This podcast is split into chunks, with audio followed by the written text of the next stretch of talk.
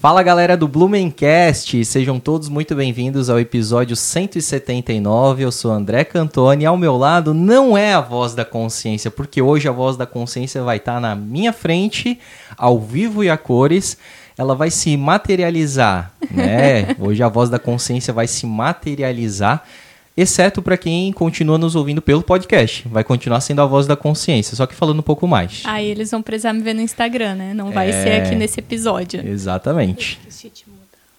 Não tem problema, a gente já vai falar isso aí, porque hoje estamos com uma pessoa, uma estagiária. E aí, então, se eventualmente né, as câmeras não trocarem, trocarem né, de forma inversa, enfim, perdoem, tá? A gente tá aqui hoje com a Josiane, quase que eu ia falar, a Joyce. A Josiane, que é a irmã mais velha, já entreguei ó, um pouco da, da idade. Mais experiente. É, sempre fala bem pertinho do microfone, que ela tá aprendendo. e que eu Mais falei, "Ih, experiente, eu falei.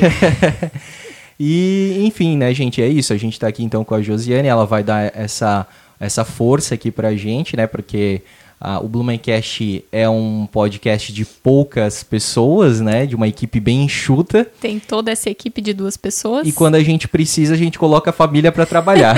de graça. De graça, óbvio. Na faixa. Na faixa, exatamente. Então, curiosidade também, né? Que o apelido dela é a Joy, então eventualmente a gente vai falar Joy. Que eu também até hoje não entendi, tô há cinco anos na família não entendi, porque a Joyce, né, tem mais é, naturalidade para se, pra se chamar Joy, né? Mas não, é a Josiane. Ela não é chamada de Josiane, né? Jo, Respeita Joy. quem chegou primeiro. então é isso. Então tu nem sabia que a Joyce ia vir, tu já pegou esse. Tu se pressentiu. Com certeza. Ela já tá à vontade com o microfone, já Não, dá pra fazer não. um com ela. Depois já. ela vai se assistir, vai se ouvir, ela, ai, não acredito que eu falei isso. É. então tá. Então, bom, tá aparecendo aqui também, né? ah, hoje, né, a gente deixou, né, o nosso pequeno aqui, o Yoshi, ó, ele tá tomando um banho agora, ele tá se sentindo um pouco envergonhado, por isso que ele tá de costas pra nossa audiência. Então, quem tá nos assistindo tá vendo aí que hoje a gente tá acompanhado de pelo menos um integrante da família felina, né? Porque se fosse os cinco aqui ia ser complicado, tá? Então, daqui a pouco ele vai dar as caras aqui pra vocês. Sim. Bom, mas aí eu não, é, não, eu não apresentei ela, né? em- assim, como a gente costuma fazer com os nossos convidados oficiais, né? Então, estou aqui hoje com a Joyce Morastone, minha esposa. Não vou começar a falar, porque senão ela vai chorar, Já- vai estragar a maquiagem.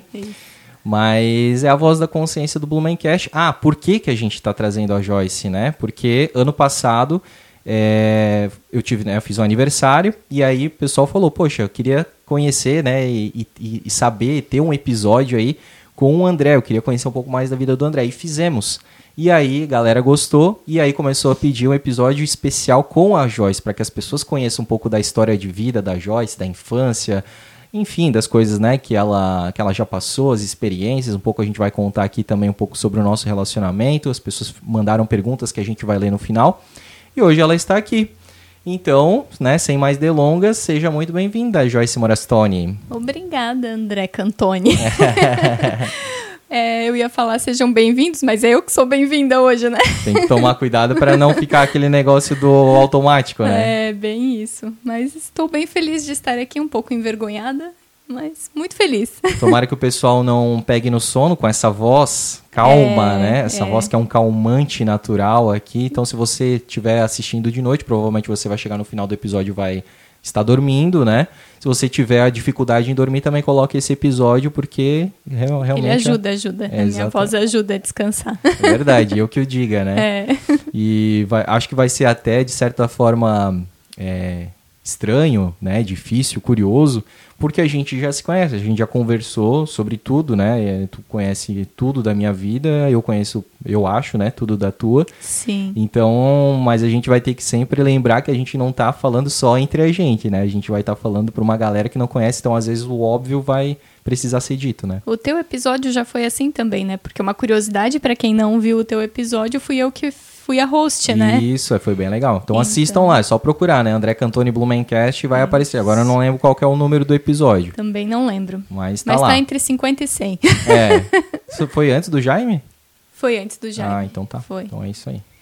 Então vamos lá, vamos pedir pra galera, né, se inscrever no nosso canal, episódios inéditos e sempre com surpresas como essa aí.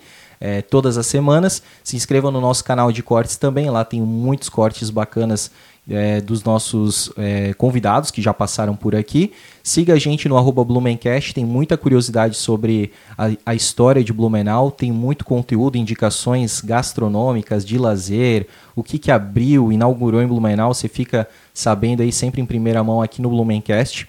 É, e também uh, agradecer a todo mundo que está né, nos ouvindo aí pelas plataformas de podcast.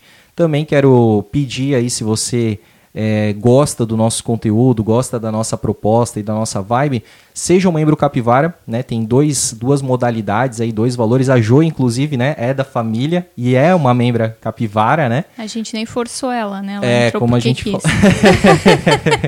A gente, né, bota todo mundo na família aí, o pessoal que acompanha a gente no, no Instagram sabe disso, né? De vez em quando a família tá envolvida.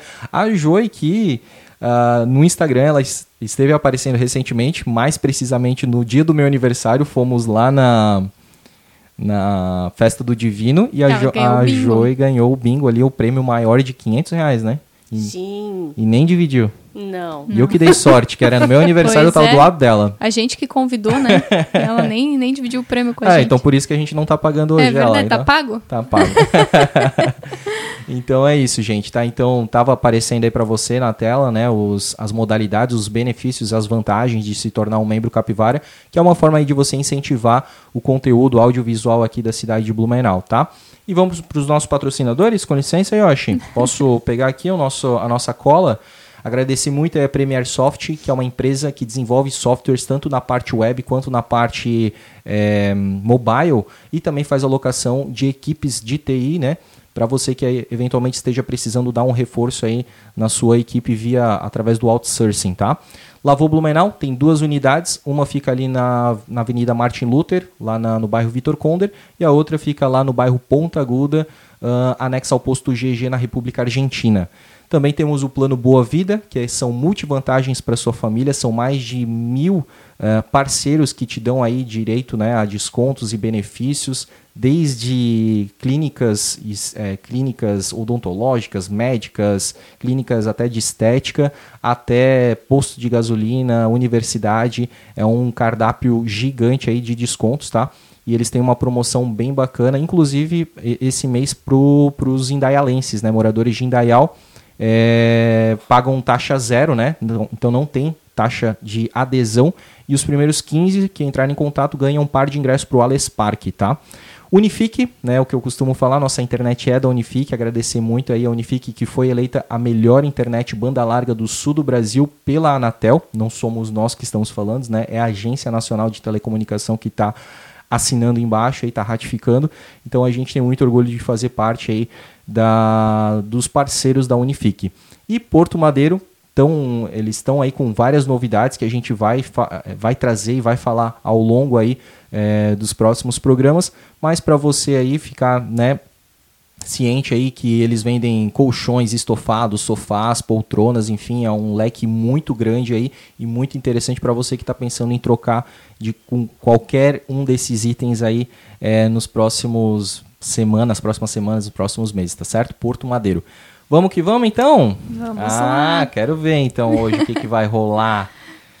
Bom, a nossa pergunta clássica tu já sabe, né? Você nasceu em Blumenau, Joyce Morastoni? Nasci em Blumenau. Sou blumenauense. Agora que o bicho vai pegar, aonde, que bairro tu nasceu? Sabe que é aquele negócio, né? Nasce no hospital e. É. Eu não sei em qual hospital.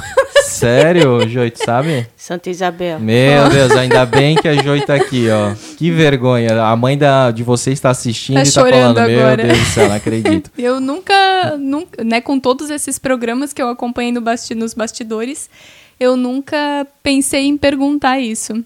É, Santa Isabel. Santa Isabel. Mas eu morei, né, a minha vida praticamente toda, né, até a gente a gente não, né? Até eu decidir vir morar aqui.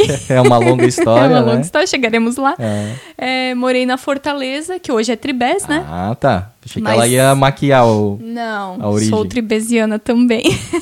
Mas na minha época lá era Fortaleza, no começo ali. Depois que os bairros se dividiram, né? Virou Tribés. Então Mas tu é morei. do Triba. É, eu não tenho assim uma história como a tua, assim meio nômade que vai, É. né, morando em vários bairros. Eu morei a vida toda ali. Eu nunca, nunca fiz uma mudança, exceto a que eu fiz pra cá, né? É. Sim. Mas eu nunca fiz uma mudança assim de empacotar móveis e Nem pra cá tu fez, né? De Pra cá, empacotar móveis, não, só foi roupa. só roupa. e é. aos poucos, aos né? poucos, quando viu, já tava tudo aqui. Tu não quer morar aqui? Ela já tá morando. né? Será que a gente não mora? Ih, já tá aqui. Já que a gente citou, né, a dona Lúcia aí, né, minha sogra amada do coração, mãe da Joyce da Joia aqui, e do Regi, né, que é irmão da, da, da Joyce aqui.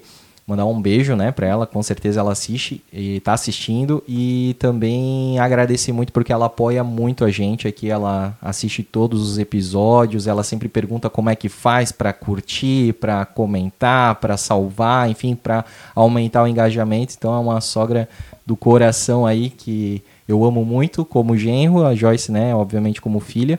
E também mandar um grande abraço pro seu Sérgio, né, o nosso sogrão aí que também ajudou muito na reforma, sempre que a gente precisa aí, é, o seu Sérgio tá ponta firme, inclusive muito conhecido pelas piadas aí na internet, né, no Blumencast, no arroba Blumencast. Que genro puxa-saco, né? Ah, Tá gravado, tá é. registrado, é isso que é mais importante ainda. É, mas é verdade, a gente ama eles. É verdade. Então tá, tu nasceu lá no Triba, Lá no Triba. né, e tu é, estudou aonde? Estudei no Francisco Lanzer também, não mudei de colégio. Uma vida pacata, monótona. Daí ela veio pro Fidelis, né? Pra ser mais monótona ainda, não, mas aí aqui o bicho pega. Aqui o bicho pega, mas eu né, estudei no pré, ali naquele CI Ematribés, e desde a primeira série até a oitava foi no Francisco Lanzer, que fica ali, né? Quem conhece o, o Tribés conhece esse colégio que é o único que tem ali. Uhum. E aí estudei ali todos estes anos e também sempre no período da manhã. Ah, isso aí já diz muito sobre a pessoa, né? Eu acho, né? Que quem estuda de manhã, pode até deixar aí nos comentários, tá? Quem estuda de manhã é uma pessoa mais responsável, mais aplicada. As pessoas do período da tarde geralmente têm esse conceito aí de que é mais. Acorda tarde. Eu acho que eu estudava de manhã por obrigação mesmo, não porque eu. Beleza, mas os teus pais Ah, deixaram é, a minha disciplina mãe, lá. talvez, é Eu também não isso. gostava de acordar cedo, mas, Mas era obrigada, aprendi a cumprir horários, a chegar no horário. Sabe que eu sempre achei é, o período da tarde estranho? Até hoje eu ainda acho quando tem que começar alguma coisa à tarde.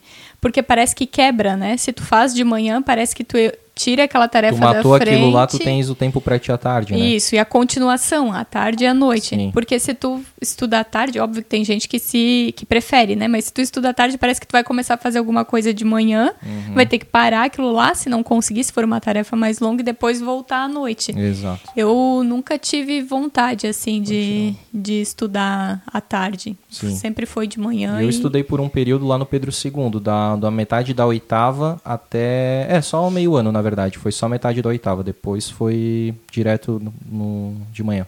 Foi a época que tu, Que eu mudei da praia pra mudou cá. e não tinha vaga, provavelmente, Isso, de manhã. Aí, bem, Uhum. bem isso aí. E, bom, conta alguns causos aí do Francisco Lanzer. Cara, Francisco Lanzer, eu era. Eu sempre fui uma boa aluna, eu não sou uma aluna, não era, né? Uma aluna assim de. De eu acho que não era de muita bagunça, de. de Imagina, com uma cara dessa, né? Pelo amor de Deus, mas né? sempre conversei Boa muito. moça. Não, mas sempre conversei muito. Sempre tava nas patotinhas. Eu acho que. Eu, se- eu nunca fui a, a popular do colégio, mas eu sempre estava no grupo das populares, né? Hum, meninas malvadas. Não, nem, nem por ser meninas malvadas, assim, mas sempre tem aqueles grupinhos, né? De. de meninas assim que se mais se destacam no, no colégio. Eu sempre estava com elas, sempre junto assim. Então era muito muito isso assim. Tinha a gente tinha o nosso grupinho. É, como é que é o nome desse grupo aí? e por que do nome do grupo? Era Balmajaque. Nem a Joey conhece essa história. a Joy nessa época já trabalhava, até vou comentar, ela já trabalhava e não, a gente acabava não, porque existe uma fase também que as irmãs não se dão bem, né? Sim. Então, nessa época, era a fase que quando a gente se encontrava, a gente brigava, porque Hum. eu pegava as coisas dela, ela trancava o quarto, eu achava a chave, aí eu pegava mesmo assim, né? Tinha toda essa, essa logística aí de pegar as Essas roupas tretas. dela, essas tretas. E então a gente acabava não conversando muito nessa época. E eu e a Joy, nós temos oito anos de diferença, né? Eu sou caçula, e ela com o meu irmão tem quatro, quatro anos, e eu com ela tenho oito. Então eu fui bem. Eu fui o erro da tabelinha. e é verdade. não é mentira, não. Não era mais para ter nada na fábrica e de repente, né? Olha, a Joyce tá aí. Que bom, agradeço a, a tabelinha. É.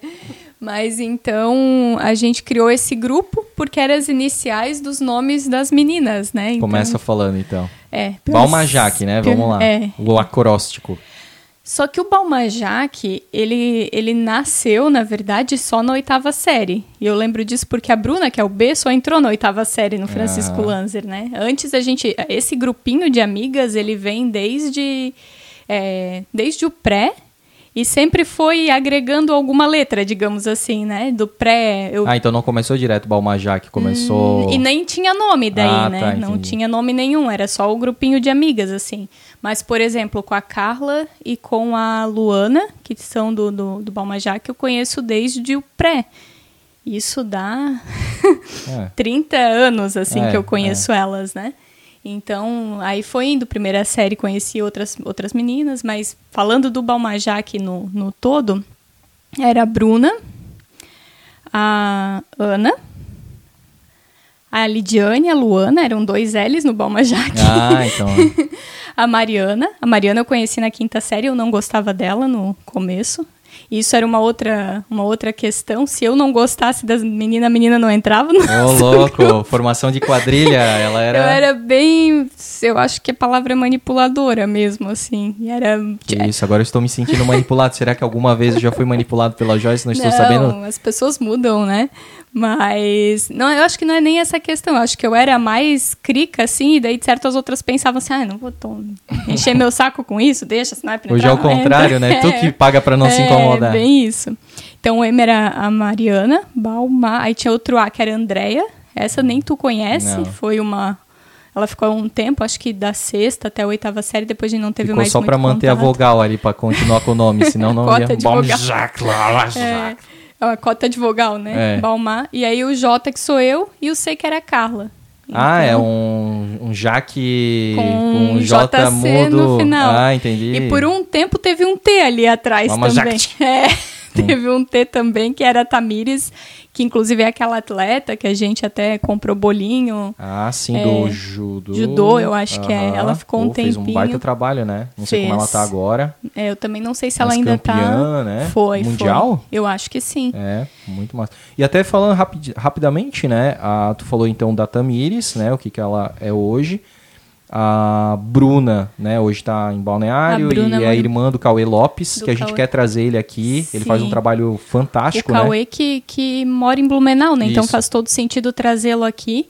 Porque ele faz, ele é daquela, daquele Cauê Lopes Produções, né? Que É. faz aquela. Acho que é KL Produções. É, Aham. é, e ele faz a. Ele tem aqueles personagens que faz eventos nos shoppings, né? A Bela e a Fera, né? Isso, Do mundo Disney, né? Personagens muito bem feitos, É. assim, né? Tu olha Tipo assim. musicais, né? Sim, é. E, e, cara, é muito engraçado, porque eu lembro dele criança. é, tipo assim, é, nasceu pra isso. É Uhum. um. Ele não, não. que- Na época ali do colégio ele não trabalhava com isso, mas ele sempre foi muito Talentoso. talentoso, des- é, desinibido, extrovertido, né? E eu sei que é até legal que a gente vai saber mais quando trouxer quando trouxer ele, mas eu sei que de muito cedo ele já trabalhava com isso, muito cedo mesmo, assim. Então a Bruna é irmã dele, né? Eles moravam aqui em Blumenau, a Bruna também, mas ela mudou para Balneário. Eles têm uma é, imobiliária lá e ela tem uma marca de roupa de grife também, Leloup, eu acho que é o nome. Que até a Sasha Bauer fez, né? Recentemente. Isso. Participou, né? Da, Participou, acho que De dos festa, dois né? anos É. ou um ano, a não sei. primeira modelo ali, não sei como é que se fala ali, né? Foi aquela Ah, eu não vou lembrar o nome dela. Vanessa Giacomo. Isso, ela é, é uma, ro- é uma marca assim muito Super Bem de, de grife de mesmo, com né? várias pessoas. é, globais, famosas, Isso, né? Artistas usam. nacionais, né? E a Sasha está usando no Miss Universo Brasil. Brasil, é. Legal. E então a Bruna, né? A o A é a Ana. A Ana, meu. A Ana que é capivara A também. Ana também é capivara. A Ana tem. é, hoje ela trabalha na Via Cred, né? Já trabalhou com a gente na Sênior também.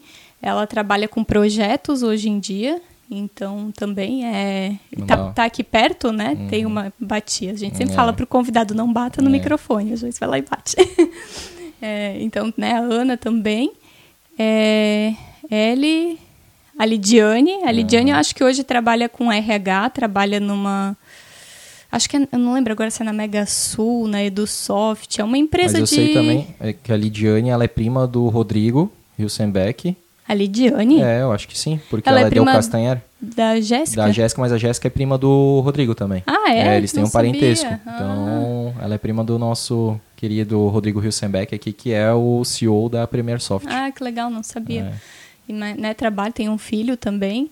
E o outro L é a Luana. Luana mora em Itajaí, trabalha com importações, se eu não me engano. Com ela eu tenho menos contato hoje em dia. Luana, e aí, Mariana, né? É a Mari, A muito Mariana legal. é- Mandar um abraço pro Rodrigo também, né? Sim, a Mariana ela é consultora de.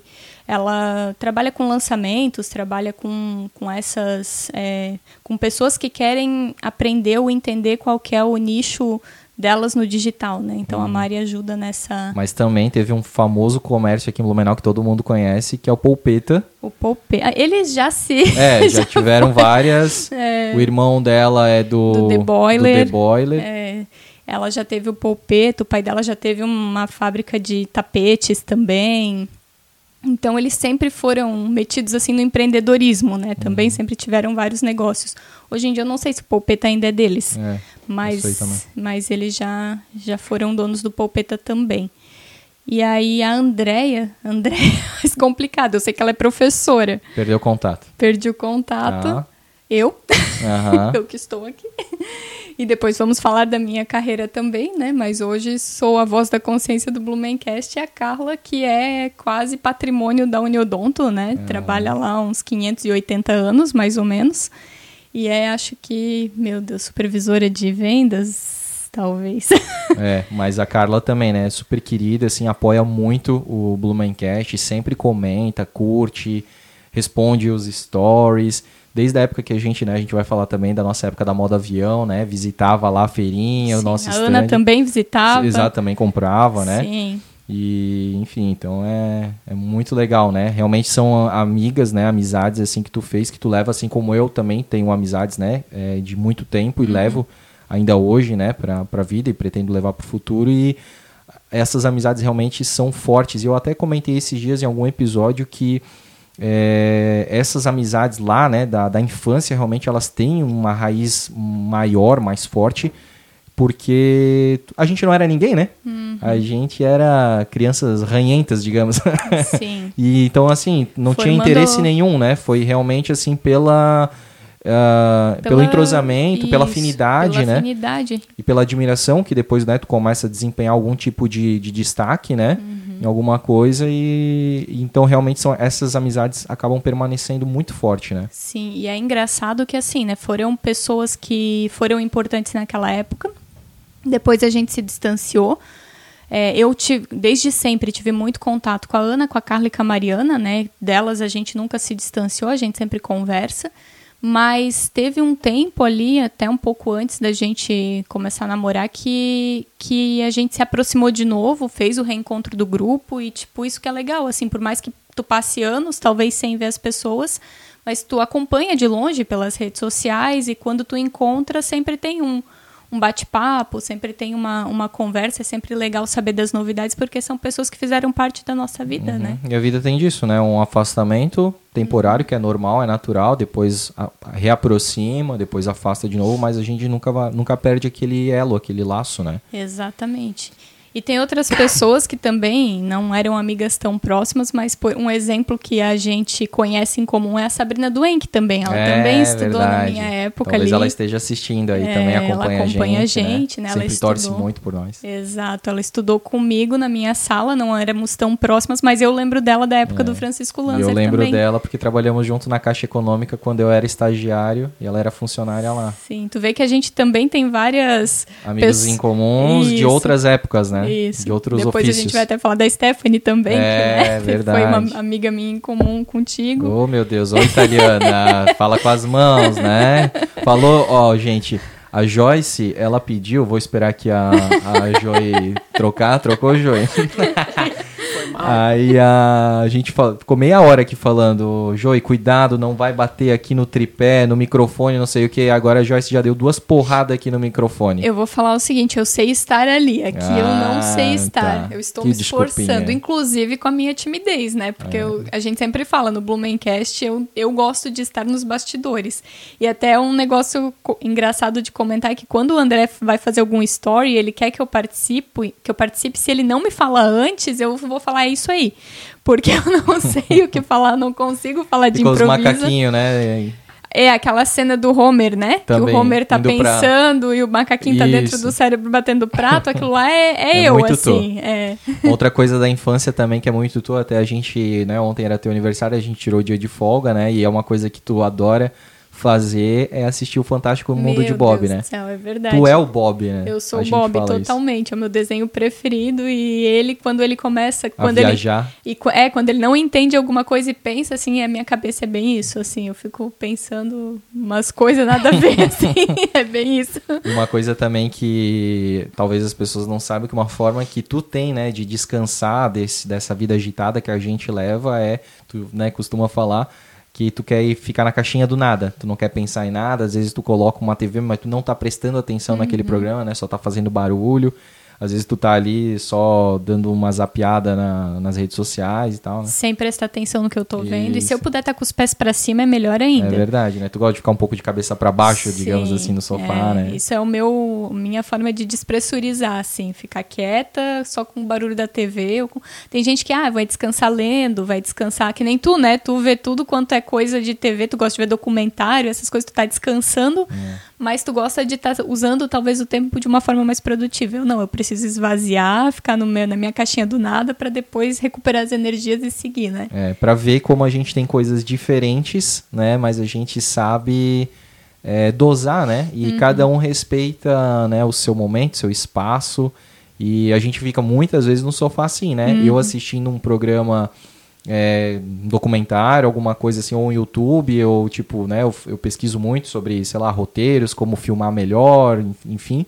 E tu tá lá no, né, no, No celular, no celular. ou até olhando pra TV sem prestar atenção no que tá passando, né? Exatamente. Então é muito legal, porque as pessoas têm muito essa curiosidade. Ah, e aí vocês trabalham junto, vocês brigam muito, É. né? 24 horas por dia juntos e tudo mais, Sim. né? Acho que até teve perguntas disso, né? Depois. Ah, acho que sim, daí a gente pode aprofundar um pouco mais, né? Sim. Que foi até a dificuldade que eu tive de, de conseguir. é, até, né, falei isso pra ti, né? da- de, de- até de comprar um presente pra ti no teu aniversário ontem, né? Porque a gente o tempo todo tá junto. Tu é a pessoa que cuida das finanças do Blowcast, então assim, cartão de crédito, eu não tenho nada, tá, gente? Eu não, não pego no cartão de crédito, tá? Eu peço pra ela comprar as coisas, tá? É assim mesmo. E, e aí realmente acaba tendo até essa dificuldade, porque a gente tem tudo realmente junto, né? O nosso tempo, a gente sai junto. ah, então, como que eu vou preparar né, uma surpresa? Ah, é, compra pelo. Pelo, pelo, Pelo computador, cartão, é, pelo, é. pela internet, né? Mas aí tu vai ver porque tu recebe a notificação da compra, né? Sim. Então foi bem Só complicado. se tu comprasse no fiado. Ah, eu posso É. pagar depois para mim. Posso pedir para minha esposa pagar depois. Exatamente, porque hoje em dia é difícil, né?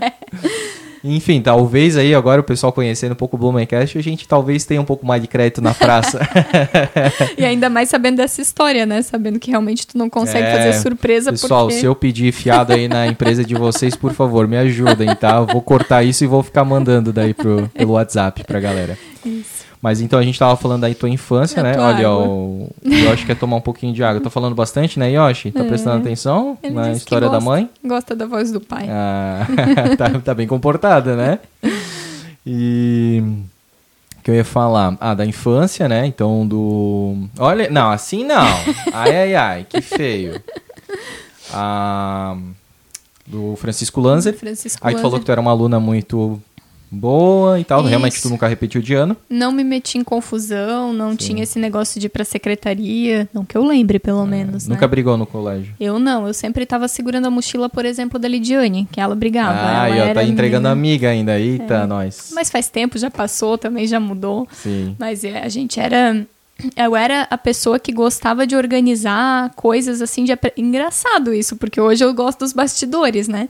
Mas tu pode perguntar pra todas elas se eu não botava todas elas na roda pra dançar chiquititas, por exemplo. Hum. Eu fazia essas organizações de teatro, de, de apresentação de dança. Né? Era na época das Chiquititas, né? Que Sim. a gente estudava, então... É, tu liderava a tua turma, né? É, esse grupinho. É. Eu, eu Tua lido- turma que eu digo é essa, tua turma de amigos, Isso, de amigas, né? isso, Isso, e Olha aí eu... que beleza. Ai, coisa mais linda. Vai ser o episódio mais fofo É. que vocês vão ver. Ninguém, eu posso falar qualquer coisa que ninguém vai prestar atenção em mim, porque o Yoshi tá roubando a cena. É, Mas aí era isso, assim. Eu fazia elas mandarem cartinhas e tinha quantidades, tipo, ah, tens que mandar 20 cartas pra mim, 20 cartas pra outra, toda uma. organização, uma uma, logística. organização, é. Eu era o tipo de, de pessoa que a amiguinha ia visitar em casa, eu fechava o portão e não deixava ela ir embora. Meu Deus. Esse tipo de, essa foi com a Carla. Esse tipo de coisa assim que às vezes eu fazia assim. Mas é era bem, era, foi uma época bem gostosa assim, né? E além das amigas do colégio, na minha época ainda também tinha a questão da, do- dos amigos de rua, né? Uhum. Então a gente chegava em casa, almoçava, fazia tarefa e ia brincar na estrada até escurecer. E aí, na, no meu caso ali, como eu não morava tão perto do colégio, eu acabava tendo amigos que não eram do colégio. E então tinha na rua outras meninas que a gente brincava, alguns meninos ali também. Então sempre tinha andar de bicicleta, quarta vez já. Terceira. Ela até perdeu as contas já. andar de bicicleta, correr de roller, essas brincadeiras assim de, de rua tinha também. Aí eu era a menina mais nova da rua durante mu- muito tempo, né? Até as pessoas começarem a se mudar e, e tudo mais. Depois fiquei a mais velha também com outro grupo de, de amigas, que até hoje em dia tem uma, uma amiga nossa, né? Que é casada com o teu amigo, com o Carlos, que é a Isabela. Ah, sim, é verdade. A Isabela foi, ela era criança quando, até esses dias eu postei foto no Instagram, tem ela bebê lá na foto, até mandei pra ela. Então a gente tinha, tinha essa, esse outro grupo de amigos e também vivia essa fase de brincar na rua, de, de bater nos amiguinhos, de é era verdade, né? Tu falou, né, que tu batia muito nos, nos meninos. Eu era bem moleque, eu acho assim, mas é porque eles também provocavam, né? E era uma fase de ah, não se entendeu, se, resolve nos tapa. então tinha. Ah, se a. Maria da Penha existisse naquela época, né, Joey? É, eu não.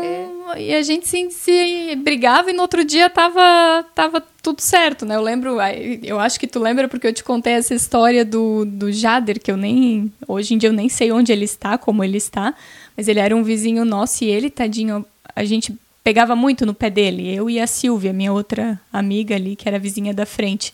Então sempre tinha alguma encrenca com ele. E eu lembro de um dia chegar da catequese e a mãe dele, que era amiga da minha mãe, estar lá pedindo pra minha mãe conversar comigo pra eu bater menos nele, porque Meu ele ia Deus. pra casa chorando e tal. Tipo, tinha essa- essas situações, mas era um negócio que, que era da época, né? Hoje em dia eu acredito que não é mais assim. Nunca é tarde pra te pedir desculpa pro Jader. Desculpa, Jader. desculpa, Jader. Desculpa, acho que era Jason, o nome do outro menino que morou por pouco tempo. Desculpa, Silvia. Ah, olha aí. A lista é grande. ah, mas tô- eu, eu, eu bati e apanhava também. Então, né? Eu aceito a desculpa de vocês também. Tá, e no colégio tu falou, né, que tu não repetia de ano, mas eu sei que tem matérias que tu não gosta, né? Que Eu se eu te que- perguntar aqui, por exemplo, geografia. Terrível. Terrível. Eu, eu não repetia, mas eu acho que era muito porque eu decorava as coisas, assim. E tu esqueceu da decoração, né? Esqueci. Se eu É. te perguntar a capital de um estado, É que decorar é isso, né? Tu não tá aprendendo, tu tá decorando para aquele momento ali e depois aquilo ali vai se apagar da tua memória, né? Então, história, geografia, essas matérias assim eu eu fiz, né?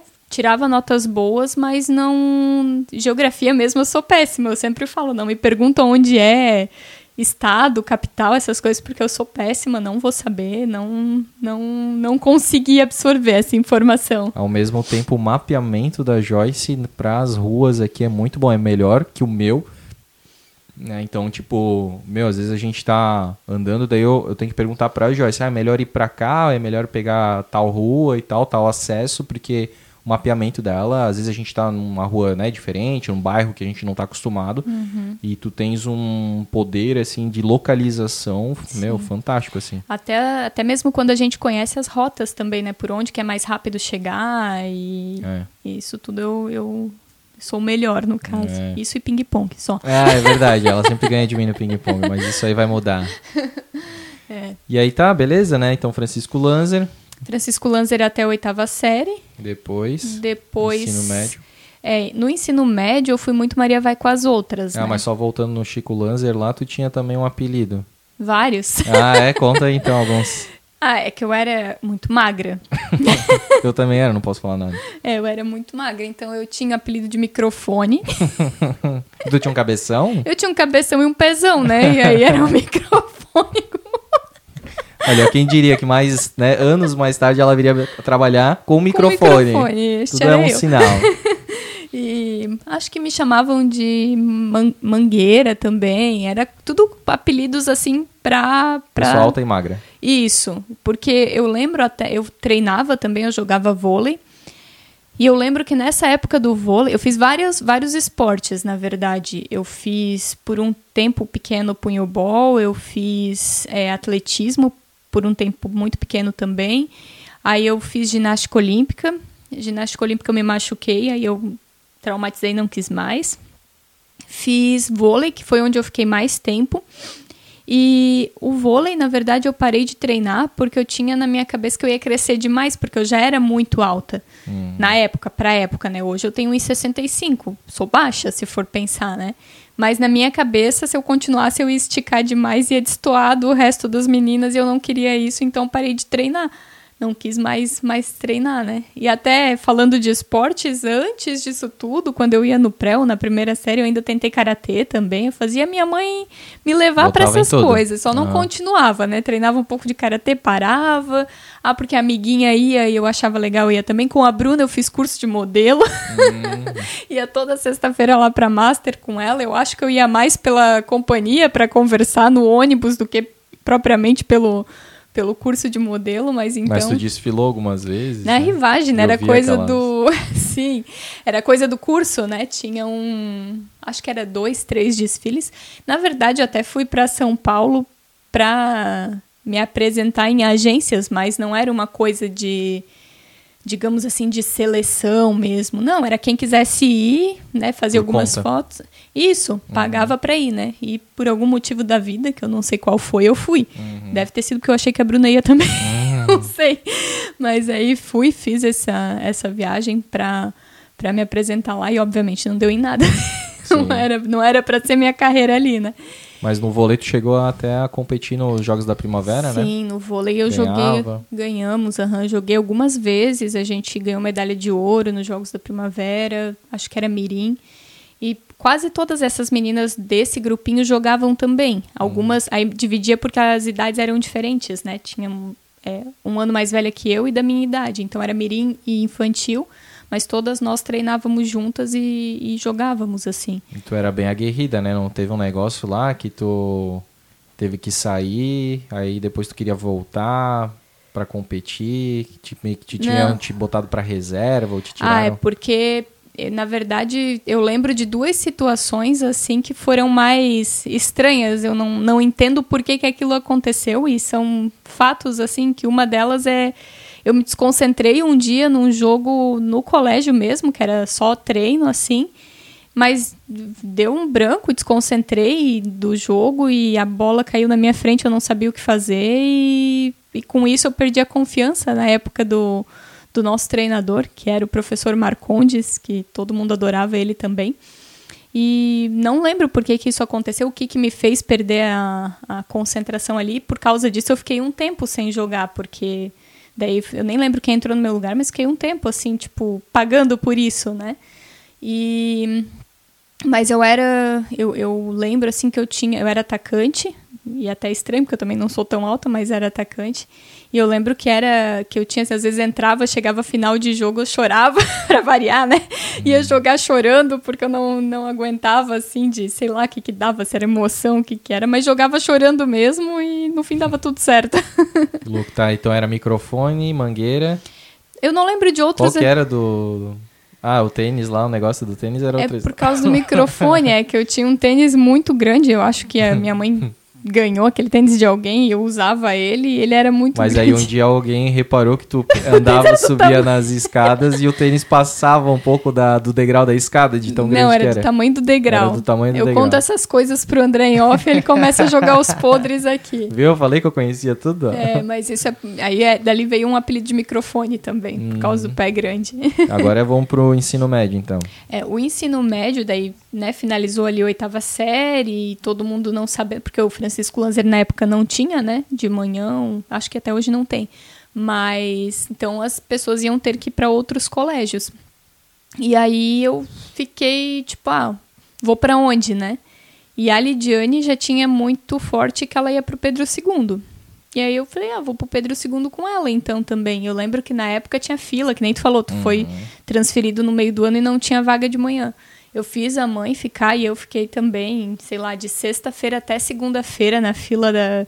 Que negócio de passar, ficar de cadeira de praia, na Isso, calçada, na cal- madrugada, Até galera era- levando lanche. Até não era na calçada. Eu lembro que na época eles abriram o colégio pra gente ficar lá dentro. pátio. Ah. Isso, numa sala até. Ah, Então, eu acho que a fila foi se formando tanto que Uhum. eles abriram e deixaram o pessoal ficar lá dentro pra ficar mais tranquilo assim. E foi assim, tipo, uns três dias pra eu estudar meio semestre. Não?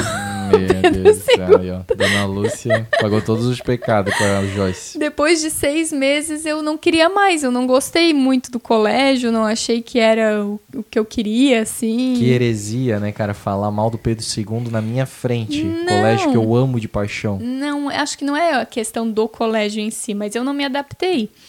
Não fui na sala da Lidiane, no fim das contas, mas eu fiz outras amizades lá. Em relação a amizades, eu, eu tinha, assim, contato com algumas meninas. Mas não era, assim, um, um lugar que eu, que eu me sentia bem, assim. Então, eu decidi, naquela época, voltar daí pro, pro Francisco Lanzer à noite, né? Que daí era o Norberto Lanzer. E a Carla também, a Carla nessa época estudava no Luiz Delfino, e ela também voltou pro Francisco Lanzer à noite, a gente é, estudou juntas, daí o ensino médio inteiro ali, foi onde eu conheci o Glomer também, que Ah, foi teu legal, é, amigo, ele foi meu professor também ali no Francisco Lanzer, no Norberto Lanzer à noite. E aí foi ensino médio ali. E aí começa um pouco da vida adulta, né? Porque daí tu começou a trabalhar. Isso, meu primeiro emprego foi.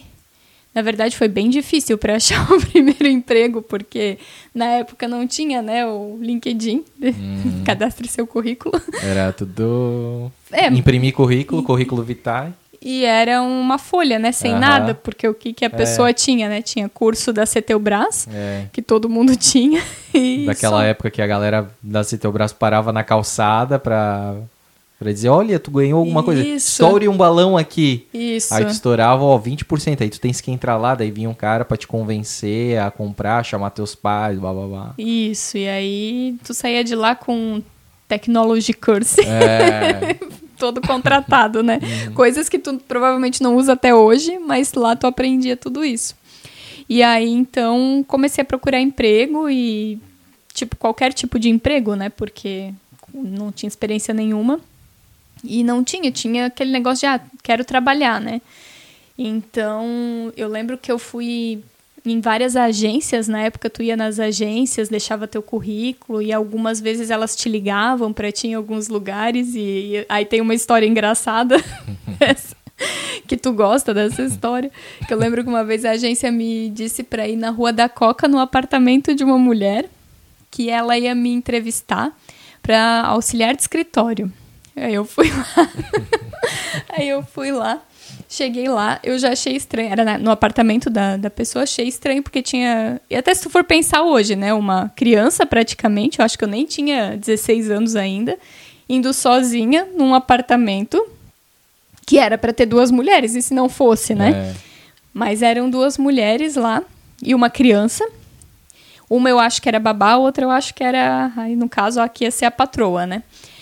E aí ela começou a- fumando dentro do apartamento. Eu já não conseguia nem respirar direito, porque eu tenho um negócio com cheiro de cigarro, né? Me tranca assim a respiração. Então ela tava fumando e ela dizia: Ah, mas tu sabe dirigir? Eu falei, eu tenho 16 anos, eu não tenho carteira. Eu não perguntei se tu tem carteira, eu perguntei se tu sabe dirigir. Bem porra louca, né? Aí eu falei, Aí tinha aquele negócio que tu tinha que conseguir um emprego logo, É. né? Era uma coisa pessoal, assim, né? Não, eu quero trabalhar. Não, mas então eu posso aprender. aí ela assim, ah, e aí tu vai trabalhar lá com o meu marido. Meu marido, às vezes, ele é estressado, ele sai dando esporro mesmo. e é tranquilo pra ti? Tranquilo pra te ouvir expor. Eu é, não sei. E aí saí de lá. E eu lembro que, tipo assim, ah, eu fui naquele dia na agência com dois passes, né? Um pra ir, um pra voltar. E eles me falaram: não, é que é urgente, se tu puder ir lá na, na casa dela fazer essa entrevista. Eu pensei, não, eu vou então, né? Gastei o passe ali, ainda bem que era na Rua da Coca, perto de casa, porque voltei caminhando daí Meu Deus. casa. É que nem como hoje, né? Algumas empresas falam assim: Meu, quero muito contratar vocês, assim, ó, é quente, tá? Só vim aí e tal. Aí a gente vai lá, conversa, fica quase a tarde toda lá, daí depois nunca mais. Não, nunca mais. Por isso que, inclusive, a gente não não, não, vai, né? A gente Exatamente. costuma no máximo tratar uma tudo. online, né? Isso, até porque o tempo de todo mundo é precioso, né? É. Joy, tu sabia dessa história da- do primeiro emprego da Joyce? Não. Eu sabia só da floricultura, né? É, vamos é que chegar daí- lá. É que esse não foi, na- não deu certo É. essa daí, né? Graças a Deus, porque senão eu estaria dirigindo com 16 anos, talvez presa, vai saber o que. E fumando, né? e fumando, é. Eu, talvez. eu super imagino essa mulher com aquela voz rouca de Isso, fumante. O cheiro, nossa. Tu terrível. sabes dirigir? É isso, era uma voz rouca, assim, era, era terrível. Desculpa se ela, porventura, né, venha a ver e lembre vagamente dessa história. Eu lembro que eu fiz uma entrevista também para uma fábrica de meia, dobrar meia, alguma coisa nesse... Mais nesse... operacional, né? Isso, e eu lembro também coisas que hoje soam absurdas, mas eu lembro que nessa época aí a moça me perguntou se eu ia muito no banheiro também. Meu, cara, tu vê só, né? Tudo por causa do tempo e tal. É, mas tu costuma ir muito no banheiro? Eu- Costuma, moça, ela costuma, tá? Pra tudo, tá? De tempo Inclusive, em tempo daqui ela a vai. pouco eu vou no banheiro. É. Então, mas o meu primeiro emprego que deu certo mesmo, assim, foi numa floricultura. Que, na verdade, a Mariana que, que conheceu e era tipo um curso que ela ia fazer, ela me convidou pra ir junto, eu fui. E ele tinha duas lojas ali no, na Fortaleza mesmo, né? Uma era mais ali onde hoje é a farmácia do SESI, na Francisco Valde, que a outra era lá na 25 de julho um pouquinho mais longe, que era até perto da casa da Stephanie. Não, é antes da rivagem, não tem nenhuma referência. E ele precisava de quatro meninas, então, uma, duas de manhã em cada loja, né? Uma de manhã em cada loja e uma tarde em cada loja. Ele acabou me contratando para trabalhar, é, era, acho que era seis horas, vendendo, né? Fazendo a venda, arranjo, essas coisas. E aí eu descobri que eu também não sirvo para isso. Por quê, né? Aí é que vem. Eu achava muito bonito o gesto de quem dá flor, né? E sei lá, se um buquê tinha 12 flores, eu achava bonito botar mais duas, três pra enfeitar. Que não saia do teu bolso. que não saia do meu bolso, exatamente. E aí, o ápice foi. Porque tinha, né? Além de, das quatro meninas que vendia, tinha uma florista. E ela era a responsável por casamentos, por exemplo. Mas eu não lembro porque teve um casamento que ela não apareceu, não foi, se ficou doente, não lembro. E nós que fizemos. E arranjo de casamento, né, tem que ser bonito, mas tem que ter uma relação ali custo-benefício, né, pro lucro da floricultura também. Eu lembro que eu botava muitas flores e pouco verde, ficou muito bonito, mas ficou muito caro e não deu muito certo assim. E também era muito complicado porque para mim, né, eu, eu estudava à noite, trabalhava, acho que era de manhã até uma e meia e depois ia para casa depois para o colégio. Mas aí tinha que trabalhar final de semana, tinha que trabalhar feriado, tipo finados, né? Tinha que trabalhar. Eu não não curtia muito, acabei saindo de lá e pensando que atendimento não era para mim. Mas tentei lidar com o público no começo Foi da uma carreira. boa época pra quem era consumidor e cliente de, de- de- dessa floricultura aí, porque ganhava altas Era- flores na faixa é, aí. Eu, aí também a minha visão, eu acho que ficava bonito. Ah, com certeza. Mas vai saber se ficava ou não, né? É. Nessa época eu também passei por um furto, eu acho que, que dá para chamar assim, porque eu trabalhava nessa lá da, da 25 de julho, sozinha, né? Ficava lá sozinha. E aí eu lembro que chegou uma vez um cara mais velho, super feliz, falando que tinha nascido o filho dele, que ele queria levar flores pro, pro hospital, pra mulher e tal.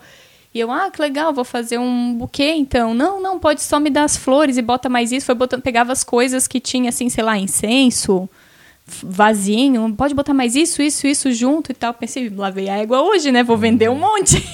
e ele me pagou com um cheque. Hum. E aí, sei lá, não vou lembrar os valores exatos, mas vamos dizer que a compra dele deu 50 reais e ele me deu um cheque de 200. E aí eu peguei o cheque e disse, não, mas eu não posso aceitar. Aí ele, não, mas eu tenho que levar pro, pro, pro hospital, pra minha esposa, mas eu não tenho nem troco pra te dar. Me dá o que tu tem, eu venho buscar depois. E eu dei o que eu tinha no caixa, ainda bem que era pouco. Foi, né? Ele. Então, aí depois que eu me toquei, porque ele levou só as flores que ficou na mão e tudo aquilo que ele separou, ele deixou na bancada. E na hora eu não me toquei, assim, porque a bancada era mais baixinha, eu não me toquei. E aí ele levou, sei lá, talvez 50 reais, assim, de mas era um cheque, obviamente roubado, que aí ele escreveu, não falei, mas então escreve o número atrás. Uhum. Ele escreveu com uma letra de garrancho que. Uhum. Mas no fim foi melhor assim do que eu ficar negando e talvez ele fazer alguma outra coisa, né? Sim. Hoje ele tá fazendo golpe do Pix. Hoje deve estar tá fazendo golpe do Pix, roubando o Instagram e vendendo móvel. Isso. E aí fiquei acho que seis meses trabalhando nessa floricultura e depois, se não deu certo, saí foi algo que era para ter sido registrado, mas não foi, então eu nem tenho esse registro na minha, na minha carteira, né, na minha, na minha jornada, digamos assim, é, formalmente, né. E aí depois disso fui trabalhar com contabilidade, hum. que hoje também eu passo longe, né. Mas aí era um vizinho nosso que tinha um escritório de contabilidade e, chamou para fazer um serviço que hoje eu acho que já não existe mais também, que é obsoleto, que era Office Girl na é. época. Então eu fiquei um tempo, acho que um ano e pouco, trabalhando com com isso, assim, ia pro escritório, pegava os malotes, andava na 15, tinha umas 10, 15 pessoas que faziam a mesma coisa de outras contabilidades, passava dia 10 lá dentro do BESC para pagar a conta e, sei lá, esses órgãos públicos que tinha que ir fazer essas, esses trâmites, assim, para os clientes, e era isso que eu fazia, assim, e também foi algo que não não me agradou. Nessa época eu já estudava, já fazia um, já tinha terminado o ensino médio, né? E fazia um curso técnico na área de desenvolvimento de software. Uhum. Que aí eu entrei nessa área por causa da Joy também. não, uhum. não tive uma. Eu sempre pensava assim em ser psicóloga mas eu não conseguia achar na época uma forma de viabilizar isso, porque... Hoje tu é minha psicóloga, né? Porque olha o que a gente conversa e o que tu me ajuda a me entender. É, eu acho que eu levaria jeito, mas até talvez existia e eu que não me esforcei muito em ir atrás e, e pesquisar, mas acredito também que era para ser assim, né? Mas não tinha como tu trabalhar, acho que só tinha de manhã. E e daí como é, não era um valor que era alto na época, não tinha bolsa, não tinha nada, então acabei indo pro, pro lado de tecnologia que todo mundo. Mas né? o que, que a Joy fez? A Joy, ela estudava, ela é formada em ciências da computação. e nessa é o mesmo época, curso que tu fez? Comecei com uhum. esse, né? Mas na época que eu decidi fazer o técnico em em desenvolvimento de, de software, ela fazia ciências da computação. Uhum. Então eu me inspirei nisso. Eu pensei, ah, é algo que ela faz, ela tem um emprego legal, então talvez eu vou para esse caminho. Vou por esse caminho. E tu começou a fazer a faculdade daí? Não, depois foi do técnico? Um... Isso. Eu terminei o faculdade técnico. que era a Selv, não era nem a Unicelv. Eu comecei na FURB. Na FURB. Isso. Depois tu foi para Isso. Eu comecei. Até hoje tu fala a Selv. É, e aí tu gosta de me zoar por isso também, né? Mas na minha época era Já entrega a idade, é. é. Eu fiz o técnico no SEDUP, aí depois comecei Ciências da Computação na FURB, fiz três semestres e fui para a Uniaselv uhum. fazer sistemas de informação. Aí eu me formei nessa, nesse, nesse curso lá. E aí, nisso eu fui sempre mudando de emprego, mas dentro da área e sempre mudando o cargo também dentro da área. Trabalhei daí, saí da contabilidade para trabalhar como atendente de helpdesk, que era tipo um suporte. Eu ia lá para Karsten daí, era contratada da ProWay, mas ia para Karsten, uh, dar suporte para as pessoas lá dentro. Depois eu fui para Mega Sul. Uhum. A Mega Sul foi uma passagem rápida, acho que eu fiquei três meses lá e aí eu tive uma oportunidade na HBCIS, que hoje é Ambev Tech. Uhum. Trabalhei uns três anos na, na HBCIS. HBCIS que daí era lá na Angelo, Angelo Dias, Dias, né? Isso. Perto lá do Sabor Imperial, né? Do... Isso, ela era bem menor, ela tinha... É, ela já era... É, já tinha Ambev como cliente na época, hoje é Ambev Tech, né? A HBCIS é da Ambev. Uhum. Na época, Ambev era cliente da HBCIS. Mas eu não trabalhava com o produto da Ambev. Eu, a, na época também a Unimed fez um consórcio, ela tinha um sistema interno e fez um consórcio para empresas de TI da região assumirem e desenvolverem um novo sistema. E aí foi onde a HBCs ganhou isso e contratou novas pessoas para compor essa equipe. Ali eu entrei na HBCs nessa equipe de suporte também. E fiquei acho que uns três anos ali onde a Unimed. Aí não deu certo esse, essa parceria da HBCIS com a Unimed. A Unimed desfez né, essa, essa parceria e chamou algumas pessoas para trabalhar na Unimed. Aí eu fui para a Unimed é, a convite deles também. Fiquei mais uns três anos trabalhando ali na Unimed. Na Rua das Missões ali. Na Rua das Missões. E aí depois disso, fui para a Dudalina. Uhum. Onde eu desenvolvi minha crise de ansiedade. Não, eu mudei totalmente a, a. Eu continuava sendo, eu era nessa época na lista de sistemas, mas de um foco, um segmento totalmente diferente, né? Daí eu trabalhava com áreas administrativas, fiscal, financeiro, expedição, e era um ritmo muito frenético, assim. Então eu, eu fiquei com uma crise de ansiedade bem fodástica nessa época. Assim, eu emagreci muito, depois eu engordei muito e eu cheguei ao ponto de ir para quem sabe, né? Quem, quem conhece ali onde ficava a Dudalina, sabe que pega a, o acostamento da BR e virava para subir o morrinho da Dudalina. Eu cheguei um dia a ir trabalhar, pegar esse acostamento e não consegui subir, voltar para casa. Ah. De tamanho que era meu, meu bloqueio né, de, de ter que ir, de ter que fazer o trabalho e ali. tinha uma parada no final do mês lá para fazer o faturamento e tal, que eles chamavam um de cada área, dois de cada área. A Dudalina tinha isso na época, era um, um negócio assim que vinha da diretoria onde todas as áreas tinham que ajudar na expedição, que era a separação de peças, né? Eu nunca fui, mas várias vezes chamaram pessoas da nossa área é uma pessoa que não sabe onde estão as peças de estoque e tudo mais, né? Várias áreas ali que não sabiam, né? Que não tinham esse, esse treinamento, esse conhecimento e todas iam para que aquele faturamento fosse possível de acontecer naquele período, né? Então tinha isso também. E, e era o ritmo, assim, a Dudalina, né? Foi uma empresa que faturava milhões e o sistema era um sistema complexo e tinha muitos problemas e a nossa equipe era eu e mais uma pessoa no, nas minhas áreas, que era a Kátia, que é capivara também. Aí, ó, viu? A Joyce chama todo mundo. É, eu vou. É, a Kátia, a Kátia trabalhou comigo na Unimed. Uhum. E aí, quando eu fui para Dudalina e me perguntaram se eu conhecia alguém, eu indiquei ela, não sei se, a, se foi bom, se foi ruim. Ela, a, a, mesma coisa que eu passei, ela passou. Ela também emagreceu bastante, Eita. depois ficou... No, e ela, eu lembro que, tipo assim, eu decidi sair da Dudalina, pensei, não dá mais, eu vou ficar mais doente do que eu já estou. E eu tinha férias para pegar, mas eu pensei, não, eu vou então deixar a Kátia sair de férias, porque daí quando ela voltar, ela tá descansada e eu posso sair. Quando ela voltou, ela disse, eu tô indo embora. Pediu demissão Só porque tinha ela tudo aí. E, é, Teve mas eu não, não fiquei muito não. tempo. Hoje eu acho que foi algo que eu não soube lidar, assim, porque foi até uma troca. E nessa época eu saí da Dudalina para ir para sênior. Uhum. E uma pessoa da sênior saiu da sênior para ir para Dudalina. Uhum.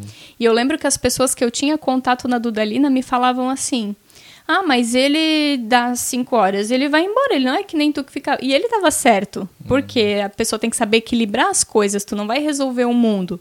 Então, o que eu fazia de errado era ficar priorizando 100% aquilo ali. Talvez porque, né, eu não tinha namorado na época, não, né, tinha morava com os meus pais, não tinha essa questão de uma casa e tudo mais. Então, talvez por isso eu acabava não priorizando outra coisa, mas isso me fez mal porque eu foquei totalmente ali em algo que era quase que enxugar gelo, assim. Sim, mas hoje em dia é muito mal visto também a pessoa que ela cumpre o horário ali, ela vai para casa. Então, sempre é uma pessoa diferenciada aquela que faz hora extra, que fica até depois do horário, né, que trabalha final de semana. Às vezes é uma pessoa que no horário regular, não generalizando, mas tem pessoas que no horário regular é, não produzem o que deveriam produzir e aí são super abertas né, para fazer hora extra, para trabalhar uhum. em final de semana e tudo mais.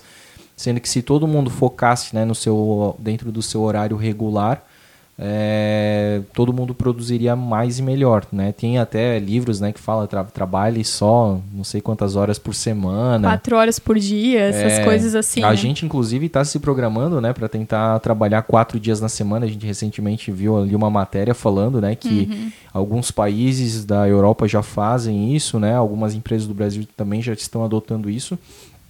E seria pô, muito muito bom, né, pro para a qualidade de vida, né? A gente ter três dias de final de semana uhum. e quatro dias bem trabalhados, né? Bem aproveitados do... Porque no final das contas é isso, né? Uhum. É, é, o quanto que tu entrega, né? Isso. Se tu entrega aquilo ali, a gente hoje trabalha muito assim, graças a Deus, né? Que a gente sabe, hoje a gente tem...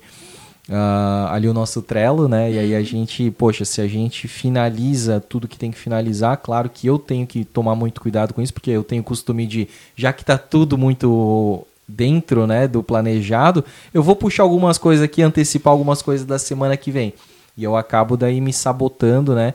Tu não pode ver lista, né? Eu não posso ver lista ali que eu penso, não, se isso aqui tá ali, eu vou antecipar, porque vai que naquele dia eu tô com alguma coisa e tal, vai me impedir, né? Então eu, eu é que realmente eu boto muito em prática que ele não deixe nada para depois mesmo, assim, né? uhum. né? Mas tenho que tomar cuidado porque a gente precisa, a gente lidar com criatividade, então é uma coisa que às vezes pode gerar um bloqueio mental, né? Esse nível de estresse, de trabalho, sobrecarga, né? Uhum. Então só para fazer esse parênteses, né? As pessoas às vezes é, acham, né, que o cara que trabalha, né, com hora extra demais, ele é um cara e aquele lá que sai exatamente seis em ponto é um cara, pô, o cara não veste a camisa, né? Bom, será que não? Será que ele não tá ali no horário sendo mais produtivo no horário regular e até nem gerando né, custos para a empresa Exato. com hora extra e tudo mais. Né? Até porque na época, essa época da Dudalina eu ganhei muito dinheiro, porque uhum. não existia banco de horas e toda hora extra era paga.